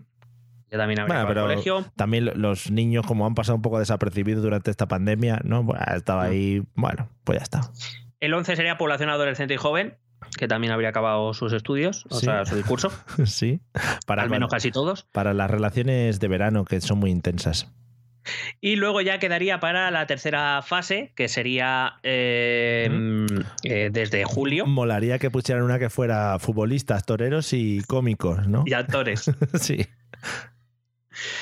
Eh, estaría el grupo 12, que es conjunto de la población adulta. Entiendo que los que no estaban en grupos anteriores, no, Sí. que no estábamos en. ¿Sabes? Porque, bueno, no sé, a lo mejor te vacunan. A lo mejor te ponen una de cada empresa. Claro, sí, sí, es que yo ser- sería eso. Y además eh, que te pongan un tatuaje de la empresa, ¿no? Para saber cuál te han puesto. Marcado, marcado a fuego, así como las reses. Como cuando a nuestros padres le ponían esa vacuna que te dejaba el brazo eh, con una marca para toda la vida. Pues yo creo que eso lo deberíamos volver a, a poner, porque es muy bonito. Ah, tú no la tienes esa, yo la tengo. La de que te rompía el brazo, no. Yo, Coño, yo la marca esta del hombro, de cuando naces, No. que te la ponen ahí a fuego, ¿no, la tienes? No, no, igual del 82 al 83 fue cuando cambió aquello. Ah, pues qué suerte. Fue el cambio, sí, igual que la mili. Eh, grupo 13 sería población en zonas de alta incidencia o en situación de brote. Es decir, a esos ya los das por perdidos y luego ya cuando se calme les, Claro. les vacunas. Y a todos los que se están muriendo, bueno, pues así, eso le ponemos una vacuna ya al final, a ver si por lo que sea resurge. Con lo que sobre, lo que sobre. La rebaba. Eh, eh, grupo 14 serían embarazadas y madres con lactancia natural. Entiendo que evidentemente ahí sí que puede... ah, eh, Ah, sí, parece lógico. efectos secundarios, sí. Y el último grupo serían las personas inmunizadas, que si están inmunizadas, pues no sé para qué la va a vacunar, pero bueno, Otra supongo vez, que eh, dando por sentado que la inmunización natural se va, pues te van a poner esta extra. Química, que siempre es mucho mejor todo lo químico, claro que sí. Claro, pero esto, por ejemplo, tampoco sé cómo lo van a hacer. Quiero decir, si has pasado la COVID, en teoría tienes inmunización Sí. o inmunidad, mejor dicho, en español. Hmm. Pero, ¿cuán- no o sea, te tendrán que hacer una prueba para ver si estás inmunizado todavía o no. ¿no? claro, porque pero dura, si un- dura unos meses, ¿no? Algo así. porque si no, sí, claro, pero que no sabemos cuánto. Entonces, si no, yo me meto por lo menos en el grupo de población adulta, que voy antes, claro, ¿sabes? Claro, claro. Pues nada. Cada uno puede elegir el grupo. Ah, Claro, claro. En, en- en plan, "O- oiga, buenas, mire, es que eh, le he puesto paredes a mi casa para entrar dentro del grupo de personas con- que viven en paredes cerradas. Me "Ah, levanto unos tabiques. Entonces sí, entonces sí. No, es que me acabo de sacar el MIR, ¿no? Para ser un médico y que me vacunen antes. Estaba ahí estudiando a tope. Bueno, en fin, ya veremos Bueno, en porque aquí ya caso, verás. También te digo que el calendario de la, del, del gobierno a mí me parece como muy optimista, ¿eh? porque es Vale. prácticamente eh, decir que en junio ya una gran parte de la población estaremos vacunadas y yo eso no lo veo. Y eh, no cuenta con el mercado negro que se va a abrir de vacunas. Eh, eso en las puertas de los colegios se va a poner el que antes vendía droga en la puerta del colegio, ahora va a- Ajá. va a vender vacunas. Ya verás qué Claro. risas. Pues bueno, voy a ver si le veo. Vale. Eh, hay que decir que España se suma a la compra centralizada de vacunas. Bueno, repito, tiene de seis, em- seis vacunas diferentes. La primera que va a llegar va a ser la de Pfizer, que compró la Comisión Europea y de la que le corresponden casi 21 millones de, do- millones de dosis, pero hay que recordar que la vacuna de Pfizer eh, necesita dos dosis, Dos. es decir, necesitas dos pinchazos, por tanto, de 20 millones te quedan para unos 10 millones y casi medio de pacientes. Pero aún así no van a llegar todas de golpe. Así que por eso Claro. digo que a mí me parece como muy demasiado optimista. Se calcula que en total España adquirirá el año que viene hasta 140 millones de vacunas. Para repetir, por si te apetece. Claro, ¿cuántos somos? Sí. Madre mía. Por si te quieres quedar una en casa, ¿no? Por si acaso Claro. te quieres pinchar tú mismo. Qué bonito va a ser, joder. El ministro dijo que la vacuna sería gratuita y voluntaria. Cada uno que vea lo que hace. Y también anunció que se iniciará un sistema de vigilancia a los vacunados a través de las farmacias Mm. de las posibles reacciones adversas. Ahí están los, los, los nanobots, los chises que te van a meter. Ahí es cuando Por te van a empezar a No hace funcionar. falta la farmacia. Si te metes, tú ya te metes un nanobot que te controle por dentro y que vaya avisando. Lo que pasa es que es complicado. Fíjate que si hay gente que no sabe configurar el router, imagínate para configurar los chises que te metan. Eso va a ser muy difícil, ¿eh? Hombre, pero que te lo metan configurado ya, coño. Ah, verdad, tendrás que ir a- al Apple Store, ¿no? Que ahí te configuren. claro, joder. No, vale, Al. Pfizer Store. Vale, al Pfizer Store, joder. Los de Pfizer van a ganar dineritis. Sol creo que va a abrir. Por cierto, el otro día decían, lo oí, mm, lo oí en mi programa de referencia, para mí ahora que es la vida moderna, los de Pfizer eran los de mm, los de la Viagra también, ¿no? Eh, sí, creo que sí, sí. Muy bien, ¿ves? Están, están un poquito a todo, ¿no? A, a- a lo que a lo que, Pues a lo que necesita la a población. lo que necesita el cuerpo. A lo que importa, a lo que importa. Claro, claro. Que no. Y podían meter también un poquito de Viagra, ¿no? En la vacuna esta del COVID y así coño. dar un poquito de alegría también al cuerpo. En fin, Claro. Lo que pasa es que como no tengas donde desfogar, se puede convertir en un problema, ¿eh? efectivamente, si tienes una casa con paredes, imagínate, Claro, es te que das. si te, has, si te has tapiado en tu habitación para poder entrar en el grupo 8, mm, claro, Te das contra la la, pared. la puedes derribar a... Claro, a efectivamente. ver. A lo que va siendo, sí, sí. Vamos a otro tema. Sí. Cambiamos de tema, ¿te parece bien? Sí, ¿cómo, cómo vamos de temas para, para ir delimitando? Pues que me pediste eh, sobre la reforma del Consejo General del Poder Judicial, la moción de censura de Vox y brevemente en los casos de Ina y Gürtel. Pero di- digo sobre tiempo, sobre tiempo, ¿cómo lo ves? ¿Cómo, para analizarlo con tiempo. Llevamos ya Sí, sí, hora y cuarto. Venga, vamos, dale. Venga, dale. vamos a darle caña. Venga, dame. Bueno, Pica- picadito, Consejo pica- picadito. ¿Eh? Un picadito, ¿no? Hola. Judicial que me pediste es un asunto bastante cansino, si te soy sincero. Vale, oye, pues Eh, nos lo ver- quitamos, nos lo quitamos de en medio, lo más ¿eh? rápido posible. Nos lo quitamos de en medio si quieres y ya está. No, venga, rápido, Vale. así lo explicamos a la gente. Dame. El artículo 569 de la Ley Orgánica 6 1985 de Uh. 1 de julio del Poder Judicial Que viene- establece Qué bien empieza, ¿eh? Sí, eh, picadito. Que el Consejo General del Poder Judicial debe renovarse cada cinco años en un proceso que debe iniciarse cuatro meses antes de que el mandato del Consejo General que, que es, eh, se vaya expire. Sí. Este proceso tendría que haberse iniciado en 2018. Ah, muy bien. Van para dos años largos con este asunto que debía haberse resuelto hace mucho tiempo. Ujú. Eh, el Consejo General del Poder Judicial está formado por el presidente del Tribunal Supremo, que a su vez será el presidente del CGPJ, y 20 vocales, de los cuales 12 deben ser jueces y 8 deben ser juristas de otros ámbitos de la judicatura. Sí, Eh, fiscales, abogados, catedráticos, lo que sea. sí, el Bedel, Sí. por ejemplo. Eh, hay que decir que los 20 vocales tienen que ser designados por las Cortes. Esta medida se tomó para conectar el Poder Judicial con la soberanía nacional. Hay que recordar que el principio de soberanía ra- nacional rige sobre los tres poderes. Los tres poderes nacen de la soberanía nacional, es decir, de los ciudadanos. Sí. Por tanto, se, se- se decidió que los vocales del, del gobierno de los jueces eh, salieran de las Cortes, dado que ellos son la representación de la soberanía nacional. Hay otros sistemas como en Estados Unidos, que ya lo hablamos, donde allí se votan a los jueces directamente, se hace una votación. Am, aquí se hace el método indirecto eh, a través de las, de las Cortes. Eso sí, 10 el Congreso, 10 el Senado, que deben ser elegidos con tres quintas partes de la votación. Eh, y además los vocales que salen del CGPJ no pueden repetir. Por este motivo, la tradición decía que en tiempos de bipartidismo, PP y PSOE negociaban y se repartían el número de vocales dependiendo de la fuerza electoral de cada partido. ¿Mm? La última vez que se repartió así fue en 2013, es decir, cuando el Consejo General, que todavía está en funciones, eh, se decidió, porque hay que recordar que Podemos eh, y Vox nacen en 2014 y Ciudadanos no llega hasta la política nacional hasta ese mismo 2014. Es decir, en 2013 todavía tenemos un Parlamento eminentemente bipartidista.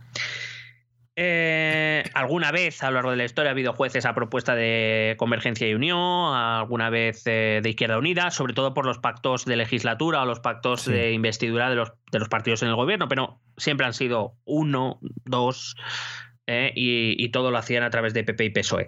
El problema viene con esta elección que, eh, que debería haberse producido en 2018. Y aquí hay dos posturas.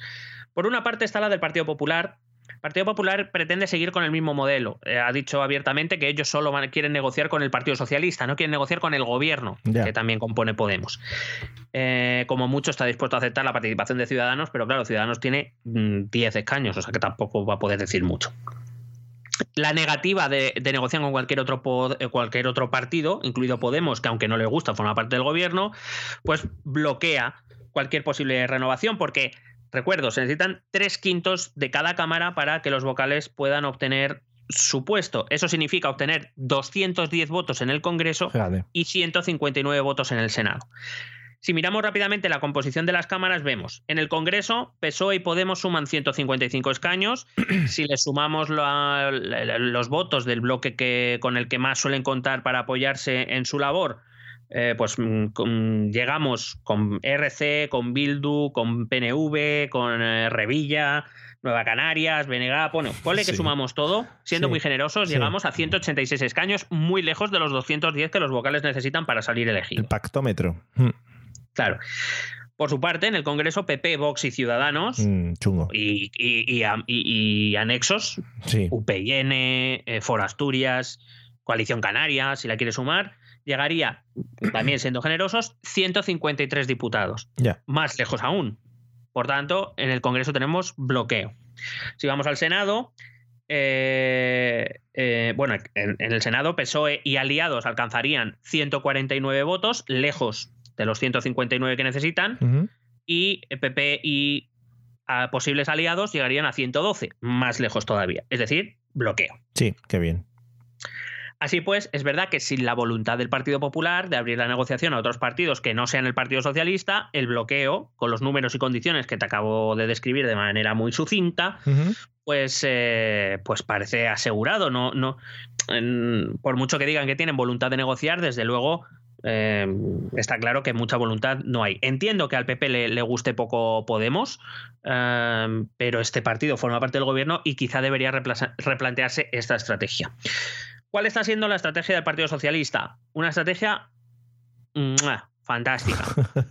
Lleva No me- no me lo amenazando meses con que lleva un proyecto de ley al Congreso para remodelar el sistema de elección de los vocales que reduzca el requisito Claro de tres quintos a la mayoría absoluta. Ah, pues muy bien. No. Mayoría absoluta que evidentemente con los datos que te he dado antes podría conseguir en ambas cámaras.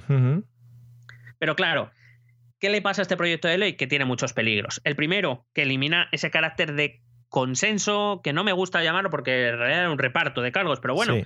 eh, les obligaba a ponerse de acuerdo, les gustara o no, de eh, que establecía la ley actual al requerir una mayoría consolidada en ambas cámaras y que obligaba a los grandes partidos a ponerse de acuerdo. Mm. Eh, desde luego el sistema no es el mejor posible y el, el informe Greco nos lo lleva diciendo mucho tiempo, pero bueno, dentro de lo que cabe hacía que los partidos mayoritarios se tuvieran que poner de acuerdo. No sé si además el señor Iván Redondo, que deduzco es la mente pensante detrás de este proyecto, es consciente de qué sucedería si esta idea se convirtiese en ley Claro. y cambiase el signo del gobierno. Pues, Porque ah, mucho me temo que ahora sería algo necesario para el buen funcionamiento del Estado, pero en cuanto llegara el PP al gobierno, Mm. probablemente llegará en algún momento, Sí. eh, pues se convertirían en antidemocráticos, en Hombre, por fascistas y estas cosas. Claro, claro. Nosotros lo hacemos, pero cuando lo hagáis vosotros os vais a cagar. Claro, pero la diferencia es que ellos lo hacen porque el Estado lo necesita, es bueno para el Estado, cuando lo hacen los otros es porque son muy malos. Claro, hombre. Sí, pues eso, lo que es la política. Además de eso, la Asociación Europea de Jueces ya ha advertido a España de que esa reforma va en el camino inverso al que debería dirigirse para asegurar la independencia del Poder Judicial, Muy bien. Esgrimiendo el informe greco del que hemos hablado en este podcast, Sí, expertos otra vez. ¿Mm? y que utilizó el gobierno superdemocrático de Polonia, al que la misma izquierda española tilda de gobierno antidemocrático y ultraderechista para Sí. defender sus propias reformas y la voluntad de control de su democracia por parte de las autoridades europeas. Muy bien. Y yo creo que ya solo esto último sería, debería ser suficiente para entender que ese proyecto o esa reforma anunciada eh, no es muy buena idea. Pero es que aquí Spain is different también y ellos pensarán que aquí va a salir diferente y que va a ir todo muy bien. Claro, el- el P- aquí lo que pasa es que el PSOE cree que con esta amenaza el PP se va a sentar a negociar con el gobierno. Sí. Mientras una parte del PSOE y del gobierno ve necesario que el PP acepte a Podemos en la negociación, otra no ve con malos ojos desmarca- desmarcarse de- del propio Podemos y negociar directamente con el PP escudándose en la urgencia de la reforma. Claro. Es decir, están provocando una lucha interna en el, P- en el PSOE del que de momento hay que decir que va ganando la parte que no quiere desligarse del PP a la hora de Podemos a la hora de negociar. Y luego está Pablo Iglesias, a su bola. un politólogo Ah. que eh, hay que decir que es consciente de una cosa, que los partidos minoritarios del gobierno suelen quedar sepultados por el mayoritario en su acción de gobierno y que cree que la única forma de evitarlo es generar mucho ruido, muchos titulares y adjudicarse muchas medidas para que parezca que en realidad la obra importante del gobierno en la que ellos son partido minoritario es única y exclusivamente porque ellos están en el gobierno. Claro. En este sentido, que Iglesias exija que Esquerra, Republicana, que Esquerra Republicana de Cataluña y Bildu participen de esta renovación del CGPJ entra dentro de su lógica, reforzada por el hecho de que si saliese adelante el proyecto de ley, pues eh, se podría dejar a la derecha fuera, otra cosa que puede vender a su electorado, ¿no? De, estamos reformando las instituciones arcaicas del Estado, heredadas del fascismo, bueno, estas cosas que escuchamos habitualmente en boca de nuestro querido llamado vicepresidente. Sí. Qué bonito, ¿eh? ¿Cómo ha cambiado este hombre? Sí. Si me preguntases qué se debería hacer para romper el bloqueo. Sí, te lo la, pregunto. la lógica, pregúntamelo, por favor. ¿Qué crees que se debería hacer para romper este bloqueo institucional, ¿no? Que nos has comentado y argumentado. Bueno, si esto fuesen los Sims, si yo fuera el dios supremo, Hostia, qué guapo. lo, Mm. lo primero que, que debería hacer, el- y debería ser labor del gobierno, es eliminar la idea de esa reforma que mm, eh, Sí. resulta peligrosa, Claro. que no sé si, si tienen o han tenido la voluntad en algún momento real de, de poner en marcha. O, o simplemente se ha tratado de esa estrategia para intentar que el PP se sentara y, y admitiese a Podemos en la negociación. Yo creo que una amenaza así es incompatible con una negociación cuyo objetivo supuestamente, y sin supuestamente, es dotar al Estado, porque así lo dice la ley y lo dice la Constitución, de un gobierno para uno de los tres poderes del Estado. Ujú. Dicho esto, el PP debería aceptar que Podemos es parte del gobierno y debería ser parte de la negociación, aunque no le guste, y si lo consideras oportuno, que incorpore a ciudadanos a la misma por si no se quiere sentir solo. Claro. Pero creo que por ahí deberían ir los tiros y el gobierno debería aceptar que si quiere aceptar con, negociar con el PP para alcanzar la mayoría que la Constitución y la ley ahora mismo establecen, pues deberá tendrá que dejar fuera o hacerlo a través del, del propio gobierno las, las posibles em, exigencias que tengan Esquerra Republicana o cualquier otro partido.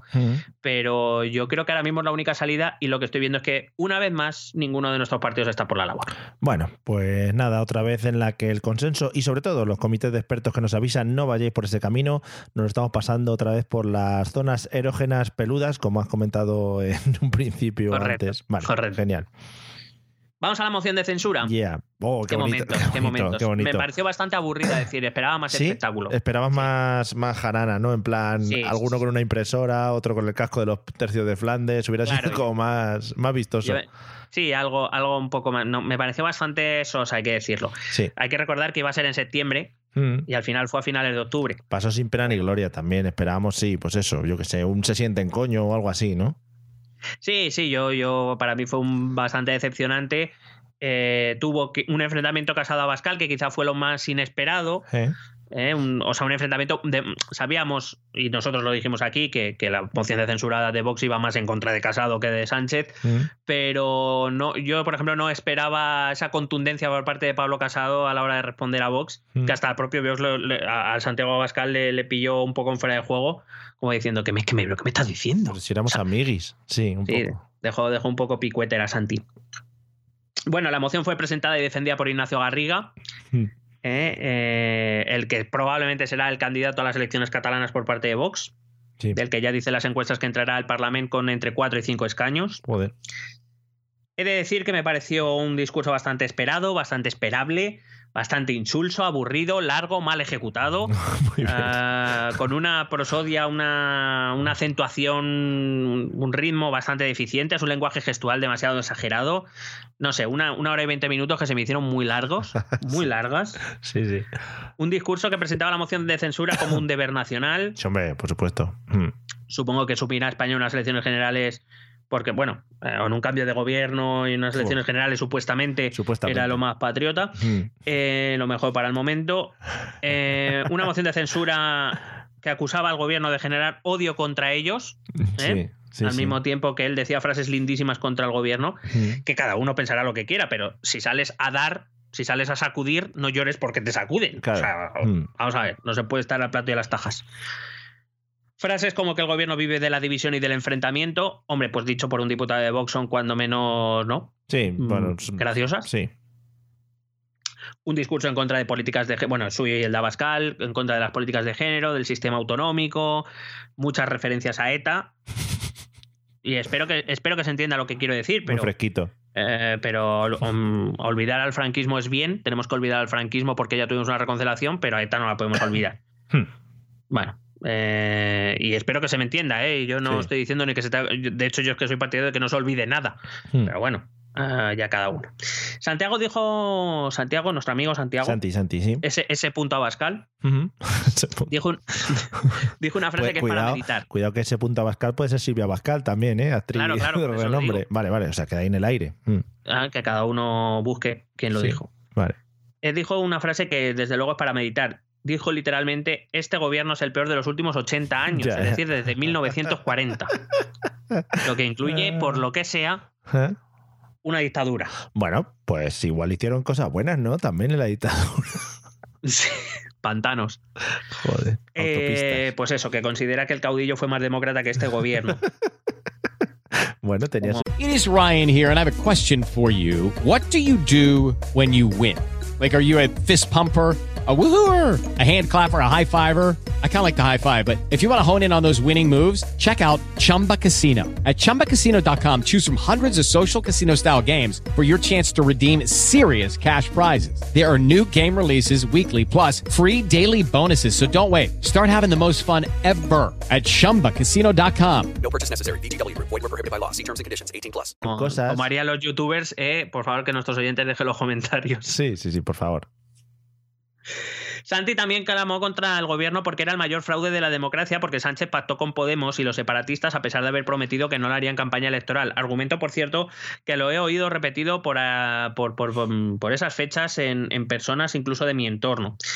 Como si fuera un argumento lógico. Quiero decir, y, y bueno, y que eso convertía al gobierno en un gobierno ilegítimo. Vamos a ver, no seré yo quien aplauda que los partidos rompan sus promesas electorales, pero decir que era el mayor fraude por pactar con quien había dicho en campaña que no pactaría, o, o Santi ha estado viviendo fuera de España, o no se ha Ah. enterado, o evidentemente mm, Hombre, ve la misma acción como peor si lo hacen unos o lo hacen otros. Ah. Por dar el apunte histórico, hay que recordar que José María Aznar se pasó en su segunda, para su segunda reelección, eh, perdón, para la primera, para las primeras que ganó, en 1996, se pasó toda la campaña electoral diciendo que jamás pactaría con el nacionalismo y unos días después estaba en el Hotel Majesty firmando con Jordi Puyol, quiero decir. Eh, es que esto ocurre. Es que Albert Rivera juró y perjuró que jamás iba a votar a Mariano Rajoy y ahí tuvo dándole su apoyo en el gobierno en 2016. Sí, sí, con el perro. Sí, sí, bueno, pues eso. Lo que es la política española, si es que volvemos otra vez a lo mismo. Mm. Claro, lo que quiero decir, y lo, también lo hemos repetido y lo hemos dicho bastantes veces en este podcast, es que al anunciar este tipo de cosas en campaña electoral yo jamás pactaré con, o yo tampoco, o jamás haré tal, o al final lo único que para que lo que te sirve es para cerrarte puertas o para tener que desdecirte y, y quedar, pues eso, como una persona incoherente o demagógica o Mm. que, porque le pasó y efectivamente a Sánchez le ha pasado. Sánchez dijo en, las en la primera campaña electoral que no dormiría tranquilo con ministros de Podemos, que no, bla, bla, bla, y se la Truco, tuvo que envainar. Hombre, envainada. Por ejemplo, ¿ves? Eso a Santiago no le va a pasar, porque dice que no pacta con Podemos y efectivamente no va a pactar con Podemos nunca. ¿ves? Es verdad. Eh, al final, pues eso, de ahí a decir que un gobierno es un fraude por incumplir promesas, ele- incumplir promesas electorales, pues no sé si hemos tenido alguna vez algún gobierno que no fuera un fraude. No, pero no, bueno, yo siempre he ido marcando check a todas las promesas electorales y se han cumplido casi todas. Sí, sí. Alguna por ahí. Luego está el calificativo de ilegítimo que está perdiendo ya un poco su sentido. Puedes calificarlo, eh, entiendo que no te guste, puedes calificarlo de inmoral, puedes calificarlo de poco ético si quieres, pero ilegítimo cuando el gobierno ha sido elegido por los cauces institucionales Ah. previstos implica que consideras el cauce en sí mismo ilegítimo. Sí. Con lo cual, ten cuidado con lo que dice, porque lo mismo estás llamando a otro tipo de sistema que, por Quizá lo que sea, a mí no me gustaría vivir. hilando un poquito lo que comentaba de 1940 ahí y que no le guste Claro. pues lo que es la votación democrática, ¿no? Igual nos lleva a otros sistemas políticos un poquito más convincentes para Santiago. Igual. Otro gran objetivo de Vox fueron los partidos separatistas, a los que calificó de una grave anomalía democrática. Sí, sí, Esto sí. ha sido entre comillas. Hay que recordar que Vox presentó una proposición para ilegalizar los días después de perder la moción de censura. Porque defienden que estos, por cierto, decían que eran porque por- para cumplir la normalidad de ilegalizarlos como ocurría en Francia, Italia y Alemania. Y en nuestro servicio de nuestra función de servicio público Sí. hay que decir de que tanto en Alemania como en Francia como en Italia los partidos independentistas no son ilegales, por mucho que esto se vaya repitiendo.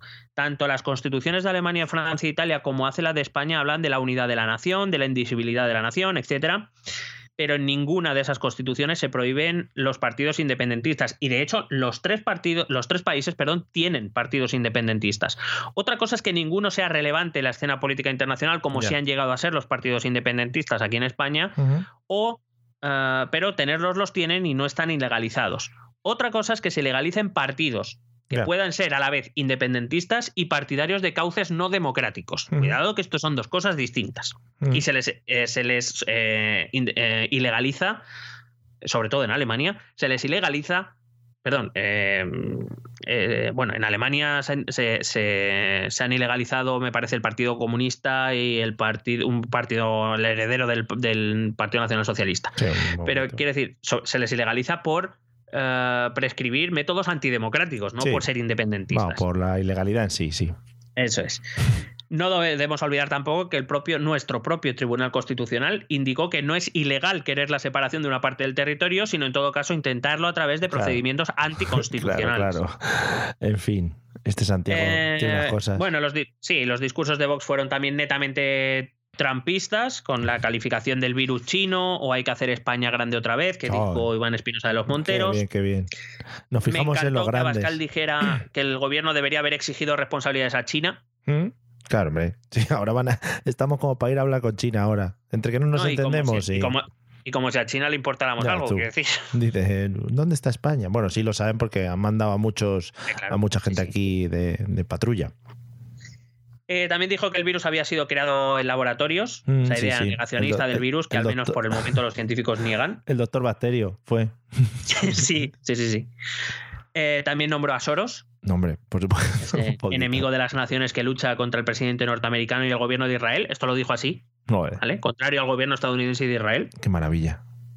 Atacó a la inmigración africana y a las supuestas ONG que hacen negocio con ella y Sí. que supuestamente, repito, establecen acuerdos con las mafias que facilitan el maravilloso viaje en cubierta de un Mm. crucero a Europa Sí. y que son recogidos cuando la balsa inflable del Toys R Us se pincha. Mm, Sí. Pidieron, por cierto, dar rienda suelta a la Marina Española para presionar a Marruecos y evitar que llegara la inmigración irregular. Sí. A lo que el almirante de la Marina dijo que la ley y la ética le obligarían a recoger a aquellos que están en situación de hundirse en el mar. Sí, por lo que sea. Esto es lo que los jóvenes de ahora, y que bien conocemos tú y yo, Mario, Mm. dirían que es F en el chat. Hombre, un F- gran F en el chat, sí, sí.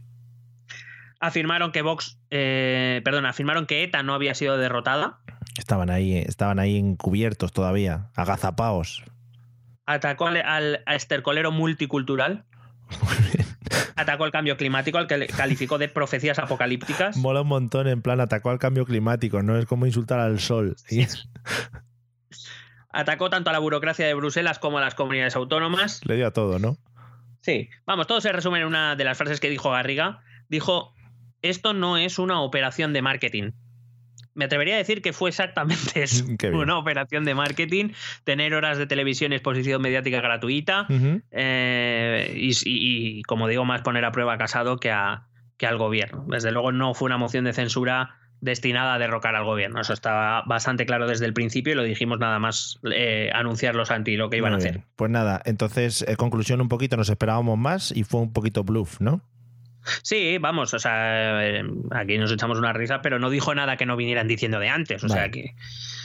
Es verdad que lo, lo sorprendente fue el discurso de, de Casado, muy. que al contrario que Garriga, o que Abascal es mejor que Garriga, también hay que decirlo, pero aún así, eh, Casado, un discurso bien construido, bastante contundente, supongo que vibrante para muchos de los eh, eh, votantes del Partido Popular, muy bien declamado, muy sólido.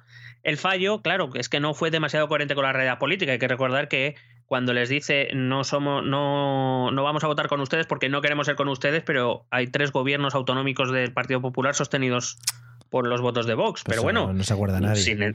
volvemos, a lo, volvemos a lo mismo. La, la incoherencia y la política, pues son cosas, ¿no? Como muy normales. Se le olvidó, cuando estaba diciendo eso, se le olvidó esas cosas. Bueno, pues una cosa se puede pasar. Sí, pero bueno, aparte de eso, poca chicha más. Eh, discursos Bueno. esperados, bonus track para el gobierno, porque todo lo que presente Vox va a hacer que todos los socios de gobierno se, se- se ci- cierren filas contra ellos, o sea, Mm. con ellos. El posible efecto positivo que tuviera para Vox pues va a quedar muy diluido, sobre todo cuando digo que no va a haber elecciones en el corto plazo. Y bueno, no quisiera terminar este resumen sin aplaudir la intervención de Aitor Esteban, portavoz Mm. del Partido Nacionalista Sí. Vasco, que salió exactamente para decir no quiero Sí, hablar de esto. Efectivamente. Maravilloso, ¿eh? No, además muy bien utilizado su tiempo. Es en plan, miren, no estamos aquí y tal, me voy. Hasta luego, gracias. Pues muy bien.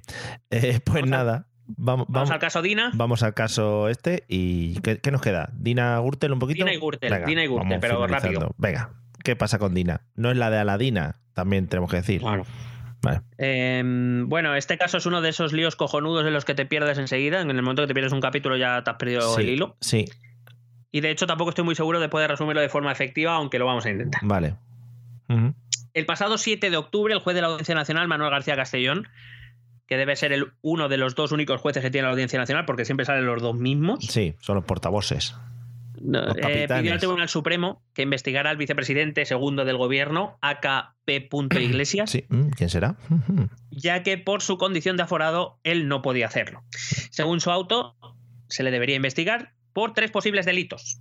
Descubrimiento y revelación de secretos con agravante de género, Chan, chan, chan. daños informáticos Charan, y denuncia falsa. Se rompió el Windows, ¿no? no pudo actualizarlo. El chis. Pero el caso Dina en realidad arranca en noviembre de 2015, Fíjate. cuando a la entonces asesora de P. Iglesias, de nombre Dina Busselham, Sí, qué bonito. le fue robado su terminal móvil mientras paseaba por el IKEA de Alcorcón. Es que en el Ikea del Corcón, cuidadito, ¿eh? que ese es un punto, es como el triángulo de las Bermudas del, del- del almacenaje. Sí, sobre todo cuando, cuando te dicen atajo por aquí a Oh, baños, cuidado muy- en ese cuidado. ahí, ahí se ha perdido gente, ha fallecido incluso dentro. O ha aparecido abajo y Sí, no sabe cómo. y luego acaban trabajando allí y ya se quedan allí, propiedad de Ikea. Misteriosamente, esa tarjeta llegó a la redacción del grupo Z. Vaya. El grupo Z es un grupo de comunicación que incluye entre sus publicaciones el periódico de Cataluña, La Voz de Asturias, El Sport, el, La Cuore hombre, o Disney Channel, revista oficial. muy bien. Pues gracias por este apunte, porque creo que con esto ya nos vamos más tranquilos. Sí. Bueno, concretamente llegó a la redacción de otra de sus publicaciones, que yo creo que es una de esas revistas de culto en España y a la que no podían haber elegido mejor para mandar esa información política sensible, que fue la revista Interview. Hombre, maravilla. Bueno, hay que decir que Interview es conocido por lo que es conocido, pero tiene grandes reportajes de sus reportajes, sí, sí. Lo que pasa es que nadie se lo compra por eso. No, no, no. Bueno, ya- si acaso ya cuando ya te has cansado de lo otro, pues ya mira los reportajes. O mirabas. Bueno, pues supuestamente llegó allí a esa redacción porque contenía información sensible y muy interesantita en enero de 2016. De hecho, el presidente del grupo, Antonio Asensio, aseguró que se la devolvió a P. Iglesias sin mirar lo que había dentro. Vaya. ¿Qué hizo P. Iglesias cuando recibió la tarjeta de su asesora? Ujú. ¿Qué Quedársela. Quedarse. Porque lo que es devolvérsela no lo vio claro. No, dijo, por si acaso no tal. Mm. Hmm. Bueno, eh, casualmente, la misma información que contenía la tarjeta apareció entre la documentación que el comisario Villarejo Hombre, guardaba en uno de sus ordenadores desde abril. es decir, tres meses después de que P. Iglesias tuviera la tarjeta. ese hombre y su sombrero, qué bien, qué, qué momentos. Eh, ya, ya es raro el caso judicial que no aparece Villarejo. ¿eh? Sí, hombre, ya, eh, porque ya le meten, le meten como una constante en todos, aunque ya no salga, pero por si acaso siempre le tienen en cuenta. En por ejemplo, una falta grave de, de- de velocidad. Dice, pues seguramente Villarejo iba en un coche al lado tuyo y tal. Claro, te escuchaba. Sí. Bueno, pues claro, la cuestión es que si eh, Villarejo tenía esa información tres meses después de que llegara al grupo Z, pues es que o alguien más Hmm. tenía esa información y hay que Hmm. averiguar quién, o P. Iglesias tiene algo que ver. Oh. Y eso es una de las cosas que se está investigando. A finales de ese 2016, el diario de referencia de la información española, OK Diario, Hombre, pa'lante con ellos. Mm. publica unos pantallazos de unas conversaciones de P. Iglesias extraídas de esa tarjeta. Pantallazos. Es el famoso, es el famoso la azotaría hasta que sangre refiriéndose a Marilo Montero por parte de Pablo Iglesias. Sí, pantallazos que los puedo hacer yo con el Paint tranquilamente. Claro. Pero debía ser cierto porque cuando OK Diario publica eso, D. Busselham, o sea, Dina, Sí, solicita al juez que investigue cómo han conseguido esa información. madre mía. En enero de 2017, P. Iglesias devuelve la tarjeta a Dina Busselham. Joder, la tarjeta, ya estaba manoseada la tarjeta. Y ahí es donde empieza el Harry, porque Dina Busselham ha dado varias versiones a los jueces de lo que pasó. Primero dijo que la tarjeta era ilegible, luego dijo que sí que pudo acceder, pero que Se después se volvió inaccesible. Sí. Se envió a Gales a una empresa para intentar recuperar los datos. La empresa dijo que eh, la tarjeta estaba en buen estado porque se había dicho que Pablo Iglesias la había enviado dañada. Eh, play. o sea, se la había devuelto dañada. La, la tarjeta estaba bien, pero es verdad que los datos eran inaccesibles. Mm. Eh, total, que al final lo que quiere el juez es investigar si Pablo Iglesias tuvo relación o responsabilidad en la destrucción de esa tarjeta y los datos que contenía. Había- Y hace no demasiado tiempo Dina Busselham volvió a cambiar su declaración diciendo que Pablo había sido un chaval fantástico justamente después de que uh, eh, había abierto un panfleto llamado La Última Hora eh, al, a que, al que Pablo Iglesias ha animado a todos sus afiliados Sí. a hacerse socio Había para que Dina pueda trabajar en su periódico. Había un fichero que ponía fotos vacaciones.exe, ¿no? Que te metía un virus, bueno, unas movidas en la tarjeta. Bueno, Pablo Iglesias inmediatamente dijo al juez que él no había sido y que por tanto él era una víctima, que quería personarse en la causa contra Villarejo Sí, y que por tanto él quería denunciar. Por el pero el entonces abogado de Podemos, José Manuel Calvente, declaró que desde la cúpula se creía que la filtración había sido interna, es decir, de alguien del partido, pero que se decidió utilizar a Villarejo para intentar sacar rédito electoral. y es ahí ahora mismo donde entra el Supremo. Por los tres delitos, eso es, es el resumen, ¿eh? No sé si más o menos lo Sí. hemos entendido. Bueno, sido espectacular, sí, sí. Por los tres delitos, la pena máxima sería de en torno a nueve años de cárcel si fuera imputado y condenado. Actualmente hay que decir que el vicepresidente segundo del gobierno no tiene ninguna condición, ni de investigado ni de, ni de imputado. Hay que recordar que su condición de vicepresidente del gobierno hace que solo pueda ser juzgado por la sala de lo penal del Tribunal Supremo. Y por la Santa Sede. ¿Mm? Efectivamente, y por Dios, ¿Mm? y que de considerar lo necesario, el Tribunal Supremo debería enviar un suplicatorio al Congreso, cuyo pleno debería votar si permite la investigación del vicepresidente o no. Hasta mañana, sí. Y entonces, ¿te imaginas que se llega? ¿Qué, qué votaría Pedro? ¿Tú qué crees que votaría Pedro? Hombre, para quitárselo de en medio. sí, sí. Yo veo claramente, o sea, Sí. la verdad es que hay razones para votar cualquiera de las tres cosas. Es decir, parecería lógico que, que el PSOE votara a favor porque es un vicepresidente de su gobierno. Claro. Y claro, su gobierno ahora mismo, queramos que no, es- necesita de los apoyos de Podemos. Podría votar que, que sí, que lo, que lo juzguen, porque evidentemente pues siempre puede dar la, la imagen de, no hombre, mm, transparencia y limpieza. Si el Tribunal Supremo, pues Sí. oye chico, ¿Qué le vamos a sacrifícate hacer? Claro. por este gobierno. Pero eh, yo creo que lo más fácil sería una abstención como diciendo, mira, ya a mí no me déjame en paz. Claro. Hacer un Esteban, ¿no? un Claro. lector Esteban. No, mira, yo. Claro, el problema, el problema es que sin PSOE, pues eh, claro, Pablo Iglesias va para adelante, ya te lo digo. Bueno, pues nada, oye, eh, eh, apasionante el mundo de las tarjetas, ¿eh? Y cómo se corrompen, ¿no? Esas tarjetas cuando van pasando de mano en mano, porque al final, ¿eso sabes qué pasa? Que si la pones al lado de otra tarjeta, de otras cosas, Claro, se se imantan. Se imantan, y eso, o se imantan o lo que sea. Y eso, eso es lo peor que puede pasar a las tarjetas. Como, único, como último dato, si me permites, es un dato anecdótico, ¿eh? no, Sí. simplemente por dar la curiosidad, no tiene nada de malo ni nada de sospechoso. Hay que recordar que la cúpula de Podemos cambió el código ético del partido. Mm. En el primero de 2015, la condición de investigado, en el caso de que llegase, hubiese obligado a Pablo Iglesias a dimitir automáticamente. Ay. Ahora tiene que esperar a ser procesado o condenado. O sea, Vaya, vaya, qué girito, ¿no? Qué girito de los acontecimientos. Vaya. Yo dejo el dato, yo no. No, no, no, pues es un dato objetivo totalmente, claro, efectivamente. Nosotros siempre aquí con la realidad en la mano. Fenomenal. Bueno, ¿estás escuchando el teléfono que me suena? Sí, fenomenal. Pues Vale. nada, hacemos, si quieres hacemos un corte en esta grabación y Sí, luego venga, continuamos. un momentito. Venga.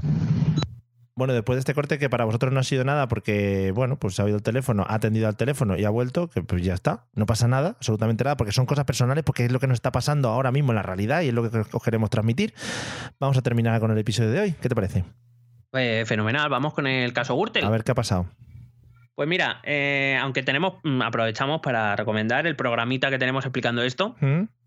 el caso en su conjunto, pues la verdad es que el caso sigue evolucionando, se siguen resolviendo sentencias y van apareciendo eh, novedades, pero todavía va a haber que esperar para acabar completamente con el caso. Eh, han aparecido como tres pequeñas novedades que me ha- me nos ha parecido interesantes incluir aquí, a ver si te parece bien. Sí, dale. En primer lugar, que esta semana apareció un informe de la UDEF. Eh, Puyol, recuerdo una famosa frase que decía: ¿qué, qué, coño es esto de la UDEF? Sí. Bueno, la, UDEF es la Unidad de Delincuencia Económica y Fiscal de la Policía Nacional, Sí. solicitando al juez Pedraz, que es el otro juez de la Audiencia Nacional que se lleva todos los casos, sobre todo ahora que se ha ido de la mata, ¿Eh? em, que era, bueno, es el juez que lleva el caso de la caja B del PP, o también conocido como el de los papeles de Bárcenas, Sí. que investigue contratos por valor de 570 millones de euros Ajá. firmados por varios ministerios durante la segunda legislatura de José María Aznar, Vaya. Que se, haría, se habrían hecho a través de compañías públicas eh, como Adif, Renfe o AENA, Ah, por bien. ejemplo. Qué bien. Han solicitado también acceso a todos los informes de licitación y a toda la documentación de los contratos que estarían relacionados con los ministerios de Fomento, que fue ocupado por Francisco Álvarez Cascos, Muy bien. de Defensa, por Federico Trillo, Federico, hombre, maravilloso.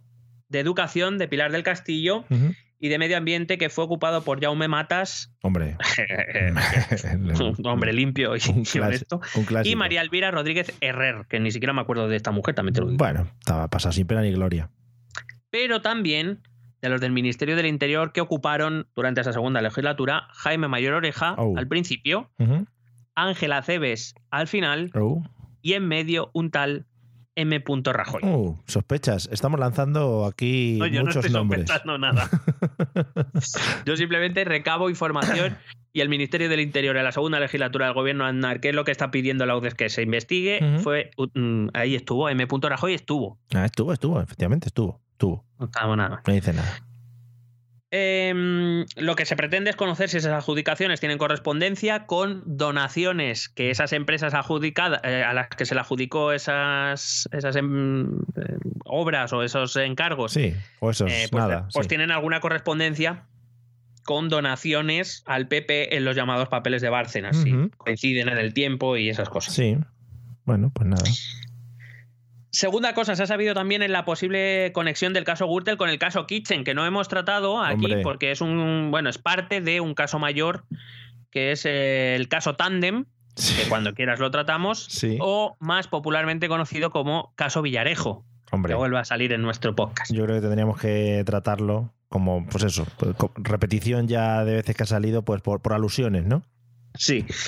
Bueno, pues eh, esta conexión entre Gürtel y el, y el caso Kitchen, que repito, es una de las piezas del caso Villarejo, lleva al juez de la Audiencia Nacional, Manuel García Castellón otra vez, repito, parece que solo hay dos, Sí.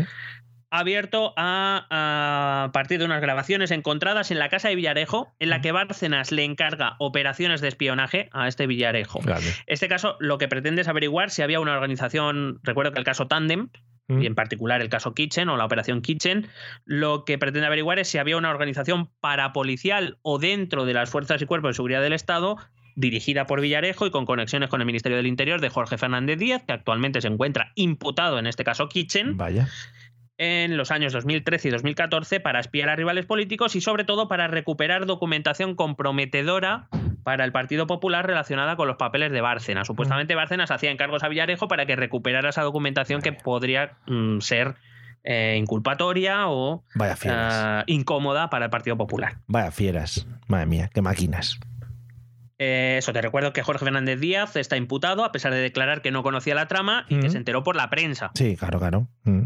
El número dos de Jorge Fernández de Díaz en el ministerio, un tal Francisco Martínez, que en el sumario aparece como alias Paco o alias Cocho. Vaya. Tenía un alias un poquito chungo ¿Pacocho? también. ¿Pacocho? Pacocho. Pacochillo.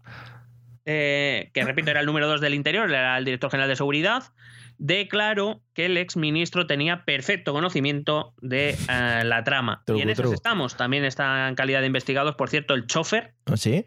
El chofer. la cúpula de la Policía Nacional y hasta un falso cura. Y el- si queremos saber más, pues tendréis que esperar a que hagamos Sí. el especial Y el, eh, caso TAM. y el rider que les traía los pedidos de Globo también. Sí, y los, y los Durums. Sí, efectivamente. ¿Y la tercera cosa? Em, bueno, perdón, Ah, antes de pasar a la tercera, hay que Sí, recordar que se investiga lanzado. también el hecho de que en esos papeles aparece el expresidente M. Rajoy Mm, y bueno. que pudiera estar implicado incluso del conocimiento de esta trama parapolicial. Sí. Y por último, el pasado 25 de noviembre, creo, creo que fue el 25 de noviembre, salió una nueva sentencia de otra de las piezas de Gürtel, de las que hablamos aquí, por la adjudicación ilegal al grupo Correa, de Francisco Correa, de toda la infraestructura destinada a recibir al Papa Benedicto XV Palito Hombre. en Valencia en julio de 2006, que tuvo un sobrecoste de 3,2 millones de euros. Joder. Se ha condenado a 19 de los 23 imputados. Francisco Correa se llevó el premio de 13 años y 7 meses de cárcel, Sí. Pero el gordo se lo llevó su número 2, Enrique Crespo, que se llevó 15 años y 5 meses. También Bravo. ha sido, por ejemplo, sentenciado el exdirector de Radio Televisión Valenciana, que se ha llevado 6 años y 9 meses, Bravo. confirmando su condición de loser, porque ni siquiera fue considerado uno de los peces gordos. De beneficiario, de nada. Qué bien. Oye, pues nada. Oye, un- Está aquí. una felicitación a los agraciados, ¿no? Y, y al final salió todo muy repartido, ¿no? Como se suele decir en estos casos. O sea, que felicidades. Sí. Pues nada, muy bonito, porque además es una trama que, que- que- que sigue con los años, ¿no? Que no se ha estancado y que te sigue sacando cositas y, y, bueno, pues que al final te mantiene en vilo. Sí, es una es como una serie que, que parece que ya no tiene más recorrido, pero siempre te saca capítulos sorprendentes. Bueno, pues nada, oye, maravilloso resumen de estas cosas que han ido pasando para ponernos un poquito de nuevo en la realidad. eh, después de estos episodios que hemos tenido, también maravillosos anteriores, o sea que todo sí, espectacular. Y voy a pasar a los métodos de contacto, si te parece bien. ¿Qué te parece? Por favor, ¿Sí? mm, yo todo lo que sea escuchar a Batman me parece Vale. fantástico. Pues nada, Batman, dinos los métodos de contacto y nosotros te escuchamos atentamente. Escucha nuestros métodos de contacto. Puedes escribirnos un correo electrónico a la dirección esto también es Si lo prefieres, puedes buscarnos por Facebook o Twitter a través del nombre ETE Política. Nos encontrarás en YouTube, donde colgamos las grabaciones de todos los episodios. Y si necesitas un contacto más cercano, únete a nuestro canal de Telegram. Busca el enlace en nuestras redes sociales. Toda esta información y mucha más la puedes completar a través de nuestra página web www.estotambiénespolitica.com. Porque tú también formas parte de Esto también es política.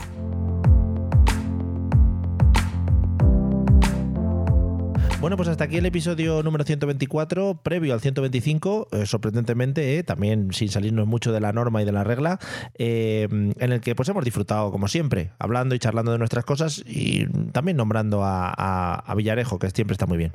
Eh, ¿Tienes algún tema a tocar ahora? Mm, No, te- la verdad lo es que no, no me da la cabeza ya para más temas. No te has preparado este ¿Tienes, episodio ¿tienes mucho. ¿no? alguno? ¿Tienes alguno? Mm, ¿Qué te ha parecido? ¿Has visto que ya tenemos selecciones para la- el Mundial este maravilloso de Qatar?